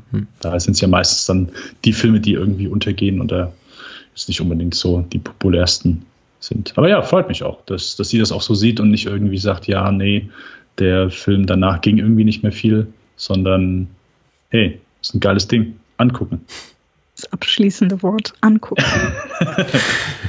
äh, Shell, wo, wo kann man äh, dich denn im Internet finden? Wo kann man denn das finden, was du, was du sonst noch so machst? Äh, ja, oh. wo findet man dich denn? Ich bin auf Twitter, Instagram und Twitch als Milk Tea Witch unterwegs und auf Twitter findet ihr auch meinen Horror-Podcast mit dem lieben Jan äh, unter Team Schere und natürlich überall, wo es Podcasts gibt. Sehr cool. Wo habt ihr als letztes drüber gesprochen? Ähm, über Candyman. Oh, okay. Das heißt, genau. ihr freut euch auch auf das Remake, was dieses Jahr kommt. Auf jeden Fall. Ähm, da geht es tatsächlich auch ein bisschen darum, äh, mal die Perspektive zu wechseln, ähm, während man einen Film schaut. Sehr cool. Äh, ich, ich hoffe, ich habe nichts Falsches erzählt. Candyman kommt dieses Jahr, oder? Der wurde. Ja, ja endlich. Okay. ja, muss man mal so den ganzen. Also ich habe nichts gegen den Bernard Rose-Film, muss ich sagen. Ich, ich mag den ja sehr, aber ich habe mir auch bei dem Stoff gedacht, ich weiß, äh, ich, das ist, der, der wäre nicht ungeeignet für ein Reboot Remake oder eine weitere Adaption. Weil er dann eben doch nicht so großartig ist, dass man sagt, der ist im Grunde auserzählt. Mhm. Also gerne mehr Candyman. Das ist ewig her, wo ich den gesehen habe. Ich kann mich auch gar nicht mehr so dran erinnern, um ehrlich zu sein. Aber ja, aber der Trailer zum neuen sah auf jeden Fall cool aus. Also, äh, folgt Cheryl Milktivich bei Twitch und äh, hört Podcast Team Schere. Finde ich sehr empfehlenswert. Horror-Podcast, Genre-Podcast sowieso jetzt mit, mit einem mit äh, feministischen Spin nochmal extra gut. Und ansonsten Lichtspielcast, ne, Dennis? Auf jeden Fall. Und äh, wie immer hier, die diesen Feed hören, die hören natürlich auch Bahnhofskino und äh, rauf und runter. Wir sollten nur kurz erwähnen, wir sprechen das nächste Mal dann über The Invitation von 2015, den Film, den, hat sie den für Netflix gemacht, Karen Kusama, oder wurde der mm, von Netflix dann gekauft? Nee, der wurde von Netflix gekauft. Ich Na, bin sowas. mir zu 99% sicher. Und wir sprechen über Her Only Living Son, das Kurzfilmsegment aus äh, Double X, dem der Horror-Anthologie, wo sie einen Kurzfilm beigesteuert hat, und Destroyer mit Nicole Kidman. Äh, so ist der Plan, Patrick. So, so ist, der, Plan. Plan. Ich glaube, ich bin auch irgendwie einer von drei Leuten, die Destroyer gut finden. Sogar sehr gut. Ich bin mal auf deine Meinung gespannt. Genau, hört, hört uns Podcasts, äh, hört überall rein, äh, folgt uns bei allen sozialen Medien. Wir freuen uns auf die nächste und natürlich dann auch schon aufgrund der Filmografie letzte Episode über Karen Kusama und ja, macht's gut. Äh, bis zum nächsten Mal. Ciao. Tschüss. Bye, bye.